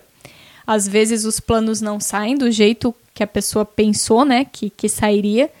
E para que não seja um desespero voltar para o mercado e, e, frustrar o sonho da pessoa, ela precisa estar tá preparada para alguns meses, assim, poder se manter com tranquilidade, pensar com tranquilidade. É, problema financeiro não ajuda em criatividade, em organização, nada disso. Então, ela precisa ter essa, essa preparação para garantir que ela vai conseguir, pelo menos, testar a ideia dela com segurança e ver se tem futuro, se vai para frente mesmo. É, exatamente. Eu, eu só complementaria do estar preparado, que é uma coisa que eu falo muito, né? É, não adianta você sair e ainda não fez nada, né? Então, eu sei que é difícil e o empreendedorismo é difícil mesmo, né? Mas eu vejo que é isso, é trabalhar já num negócio para aquele negócio ir amadurecendo e aí você ter certeza de que é aquilo que você quer, porque também não adianta nada tu dar a louca, é, pedir a conta, começar o um negócio e dizer, putz, não era isso aqui uhum. que eu uhum. queria, né? Exatamente. E aí como é que tu fica, né? Sem aquele garantido e às vezes até com dívidas, né? Porque tu precisa minimamente de um investimento para começar o um negócio, né? O que não quer dizer que tu não possa mudar a rota, né? Aconteceu é. conosco. É, mas tudo foi planejado, né? Tudo foi. A gente mudou a rota saindo da empresa de camisetas para o podcast, mas não foi amanhã não vou mais vender camisetas é. e vou começar o podcast. Foi uma, tudo foi uma transição. Exatamente. Next. Não tem a batidinha do tambor? Agora é o Rei Pérez 77. Mundo Corporativo X, Autonomia do Trabalho. X tu vai ver, Mundo Corporativo X. Mundo Corporativo Versus. Versus, é. como eu estava falando. Ela está muito na Senior, Senior X. como hoje você avalia a sua decisão profissional? Hoje eu penso que foi a melhor coisa que aconteceu. Mesmo, né, como eu comentei que não tenha sido uma, uma decisão minha, mas eu não estava feliz fazendo o que eu fazia. Não quer dizer que eu fazia de má vontade, eu me dedicava para aquilo também, por respeitar e por entender que, que tinha sua importância. Mas hoje eu sou muito mais feliz fazendo o que eu faço. Uhum. E teve momentos, né, que logo depois até que tu foi desligada que tu pensou, né, mas será que eu então volto para o mercado ou tento aqui? Né? Então, teve alguns momentos assim que a gente tava naquela, poxa, o que, que a gente faz, né? Sim, porque por mais que eu tenha preparo com planejamento, eu tenha facilidade de aprender algumas coisas, era um mundo novo, né? Comercial para mim é um bicho de sete cabeças e é eu que faço o comercial hoje, né? Uhum. Então, o próprio marketing, a gente estuda muito para conseguir é, prestar o apoio para os nossos parceiros e também para conseguir construir é, a nossa página, né? Construir a nossa, a nossa audiência, as pessoas que gostam de nos acompanhar. Não é postar qualquer coisa e de repente a gente está lá com quase 30 mil seguidores. Isso é um trabalho de construção que envolve muito conhecimento e muito estudo. Só que coisas que a gente não tinha, a gente vem aprendendo e evoluindo. Uhum. É isso aí que mais? que mais? Peraí. Penúltima pergunta? Penúltima. Meu Deus, eu não consigo falar o nome da moça. É a Evelyn Kowalski. Kowalski Evelyn. O que a Joyce de hoje falaria para a Joyce do passado há 10 anos atrás? Oh. Você é inspiração. Feliz ah. aniversário. Obrigada. Legal. A Evelyn, a gente encontrou ela no, no estacionamento shopping, do Norte é. Shopping, né? Aquele dia, muito legal, muito ela querida. Comenta também. Sim, ela passou falando, eu acompanho vocês, bem Falou legal. bem rápido, assim, é, né? E a gente bateu até uma foto com é, ela, né? Muito legal. A gente gosta muito quando as é. pessoas comentam que que, acompanham gente, e tal, né? Pessoas que, tipo assim, tem pessoas que a gente que as pessoas já chegam sorrindo, já olham pra gente sorrindo, a gente imagina que acompanha, mas tem pessoas que a gente nem imagina e elas falam, né? Como é. foi aquele moço lá da Renner ontem, né? Da Renner. É, o do ah, Caixa. É verdade, lá. do Caixa, né? Ele é, falou, né? Ele que... foi passando as coisas, daí eu puxei um assunto lá da etiqueta de, de RFID e ele, ah, eu acompanho vocês. Eu, ah, é, que legal. Tipo, se tu não tivesse puxado, quebrado o gelo, né? Ele não, ele não diria, falaria, né? É, e... e teve o, alguns que, tipo, tu, a gente tá num lugar e depois eles mandam um direct daí, né? Ah, eu vi vocês lá, mas fiquei com vergonha. Ou eu apareci ali no fundo do vídeo, né? Isso. né? Bem, bem legal. Mas a Joyce de hoje não reconheceria a, ou a Joyce de 10 anos atrás não imaginaria que a Joyce de hoje empreende e, e, né, e vive disso e tem essa coragem. Eu, como eu falei, eu jamais pensei em, em empreender. É, tive né, algumas ideias depois até de formada de ah, então vou fazer psicologia agora, eu vou fazer nutrição, vou ser nutricionista, queria alguma coisa assim mais na área de saúde, mas sempre no campo das ideias. Eu sou muito procrastinadora. O André que dá essa injeção de ação, assim, né? Então, realmente são, são duas Joyces totalmente diferentes que não se reconheceriam, assim. Eu acho que hoje eu não conseguiria ser aquela Joyce e ela se pensar, não, daqui a 10 anos vai estar empreendendo. Não, não é, é mentira, não, não é isso. É, verdade, concordo. Que isso? eu não fui programada para mentira, Olha, ela disse. Como é que é o teste da verdade lá? De... É, o... Poli... Não, né? É o polígrafo. Polígrafo.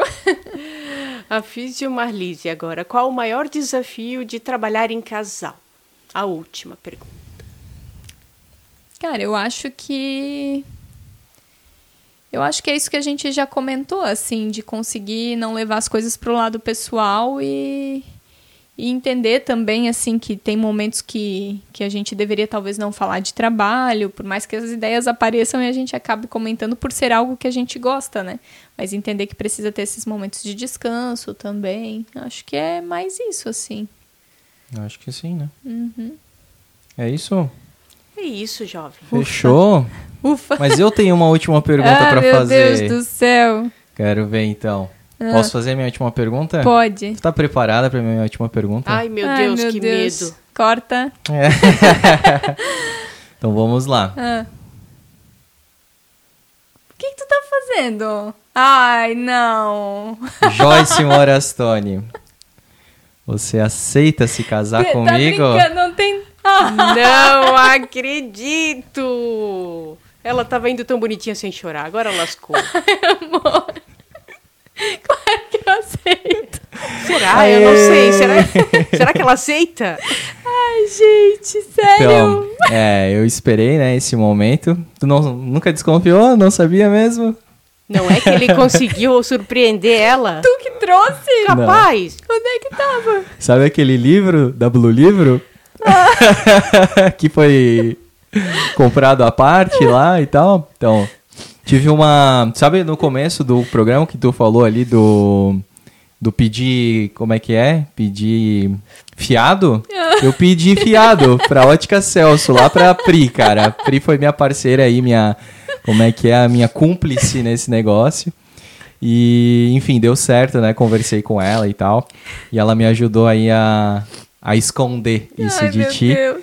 E eu achei muito emblemático, né? Te pedir em casamento, né? No lugar que pra gente é mágico, num lugar que a gente né, já teve tantas conquistas, tantas conversas, que é o local onde a gente uh, projeta os nossos sonhos. E, poxa, tá aqui, né? Hoje aqui conversando contigo. Era para ter sido o ano passado, mas acabou não acontecendo.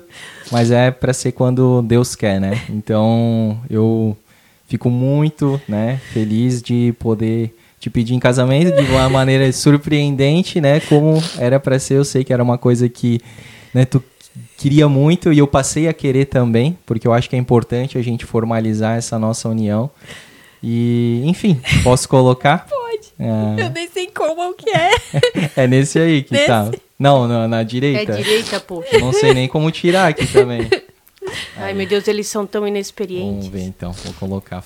Tá filmando aí? Bota na geral, bota na, na geral. geral. Obrigada pela instrução. Ai, é, aí, ó. Ó, certinho, consegui Ai, pegar o. Não, deixa eu pegar o. Cadê aquele caderninho tu botou aqui, Joyce? Aquele caderninho que eu uso de anotação. Eu acho que tá lá fora da ah, cozinha. Ah, tá lá fora? Porque... Tem um... Tem um óculos que eu fiz. Sim. Aquilo lá era a medição do teu anel. Aí eu fiz o, as hastes do óculos para disfarçar. Depois eu tu colocou um Eu Te Amo ali, né? Sim, eu te perguntei o que que era aquilo. Vice? Ela é detetive, tem que disfarçar. É nessa. É nessa, na direita. Mas, André, ela tá chorando, será que é de felicidade? Aí, ó, o meu ficou um pouco quase, mas deu. Deu certinho. Passou. Aí, ó, certinho. Ai, amor. Hum, te amo te muito. Um beijo. Também te amo muito. E não pude me ajoelhar aqui, né, pra te pedir, né, porque o espaço não comporta, mas enfim. Ai, estamos noivos. Estamos noivos. Te amo. Te amo muito. Ai, pronto, vou terminar o programa chorando. Achou que ia passar ilesa, né? Bom, pra comemorar, depois a gente também vai pegar essa cuca da Vambina aí, né? Que o Wanda, a Sabrina te deram aí, né? Sim. Vamos mostrar um pouco ela. Essa é de Mostra. nata com caramelo salgado. Mostra aí, Joy. Agora é na minha aqui. Essa estagiária. Aí, ó. Ela tá suadinha, né? Porque a gente sempre fala aqui que chega é, fresquinha, fresquinha, né? Eles fazem no dia meu cheiro de doce de leite, que é o doce de leite produzido por eles, né? Gourmet. Tu falou o que que é com farofa e é, nata, né? Nata e caramelo salgado. Ah, caramelo salgado, fantástico. Pedisse bem, pedisse muito bem. Logo pra gente que quer voltar pra dieta, né? Mas vai Era merecer. de aniversário. Exatamente. Então você aí também que quiser encomendar a sua cuca da Vambina, tá? Eles têm um cardápio gigante, segue eles lá no Instagram e encomende a sua cuca, que é fantástico. A gente adora as cucas da Bambina, que inclusive também esteve lá no café que a gente fez lá de aniversário Sim. dos pais da Joyce. Não né? falta mais nos nossos cafés agora. É, exatamente. Obrigada. Obrigada, Bina e Vando. Isso. É isso? É isso. Vamos ficando por aqui depois dessa novidade? Vamos. Gostou? Muito. Eu que... tô sem palavras agora. Eu tava bem concentradinha. Tava, foi indo muito bem. Agora eu fiquei aqui sem chão. Mas eu tô muito feliz. Que bom, amor. que a gente possa ainda fazer né, muitos programas, muitos podcasts juntos, né, nessa parceria, desse, nessa nossa nova fase de relacionamento, né, que só tem a amadurecer cada vez mais, né, com a nossa evolução, sempre unidos no pensamento, que Deus, né, nos abençoe, abençoe o nosso lar, a nossa casa, a nossa família, os nossos bichinhos. Sim e que a gente possa levar né, muita alegria, muita inspiração também para as pessoas que nos acompanham também, que a gente possa talvez né, servir de referência em alguma coisa que a gente faça. A gente fica muito feliz de poder compartilhar com as pessoas que nos enxergam lá do outro lado da tela, né? É isso aí. Agora e... eu já tô sem palavras, então foi para isso aí. é, é isso aí. Olha lá o macaquinho batendo lá do Homer. Joey, muito obrigado por ter nos ajudado aí a trocar as câmeras. Depois a gente vai olhar esse episódio e ver, né, se ficou ou não ficou. Daí a gente te manda lá. Ficou tudo na um câmera feedback. dela, já pensou? não, eu fui olhando aqui, eu dava umas, umas, umas bisolhadas Olha aqui. Que eu não duvido. E aí, gostou de estar tá participando aqui do Blumencast? Claro, eu adorei, né? Fazer esse. Claro que também assim não foi fácil, tá? Confesso que a minha mão tá com cãibra. né? Os dedos estão assim... gastos, né? Ali, um, dois, três, um, dois, três. Mas valeu a pena só pelo momento. Ah, é. presenciar-se ao vivo. Parabéns, casal! obrigado, obrigado, Joey. Obrigada. Então é isso, gente. Eu vou. Pode mudar agora pra mim. Ela acabou, vamos. É isso, gente, né? A gente vai ficando por aqui. Obrigado a todos vocês que nos acompanharam, né? É muito importante aí ter vocês do outro lado da tela, sempre nos acompanhando, incentivando, comentando, curtindo, compartilhando todos os, os episódios aqui que vocês gostam, né? Passem realmente para frente, a gente gosta muito quando vocês fazem isso, quando vocês interagem com a gente. A gente vai ficando por aqui. Semana que vem tem um novo episódio, né? Uma nova pessoa, personalidade aqui de Blumenau que com certeza constrói a cidade, assim como a gente, né? Tá dando aqui o nosso melhor pela cidade, para a cidade. E não esqueça aí de seguir a gente né, nas, redes nas redes sociais, o arroba Blumencast. E até semana que vem. Um grande abraço e tchau! Tchau!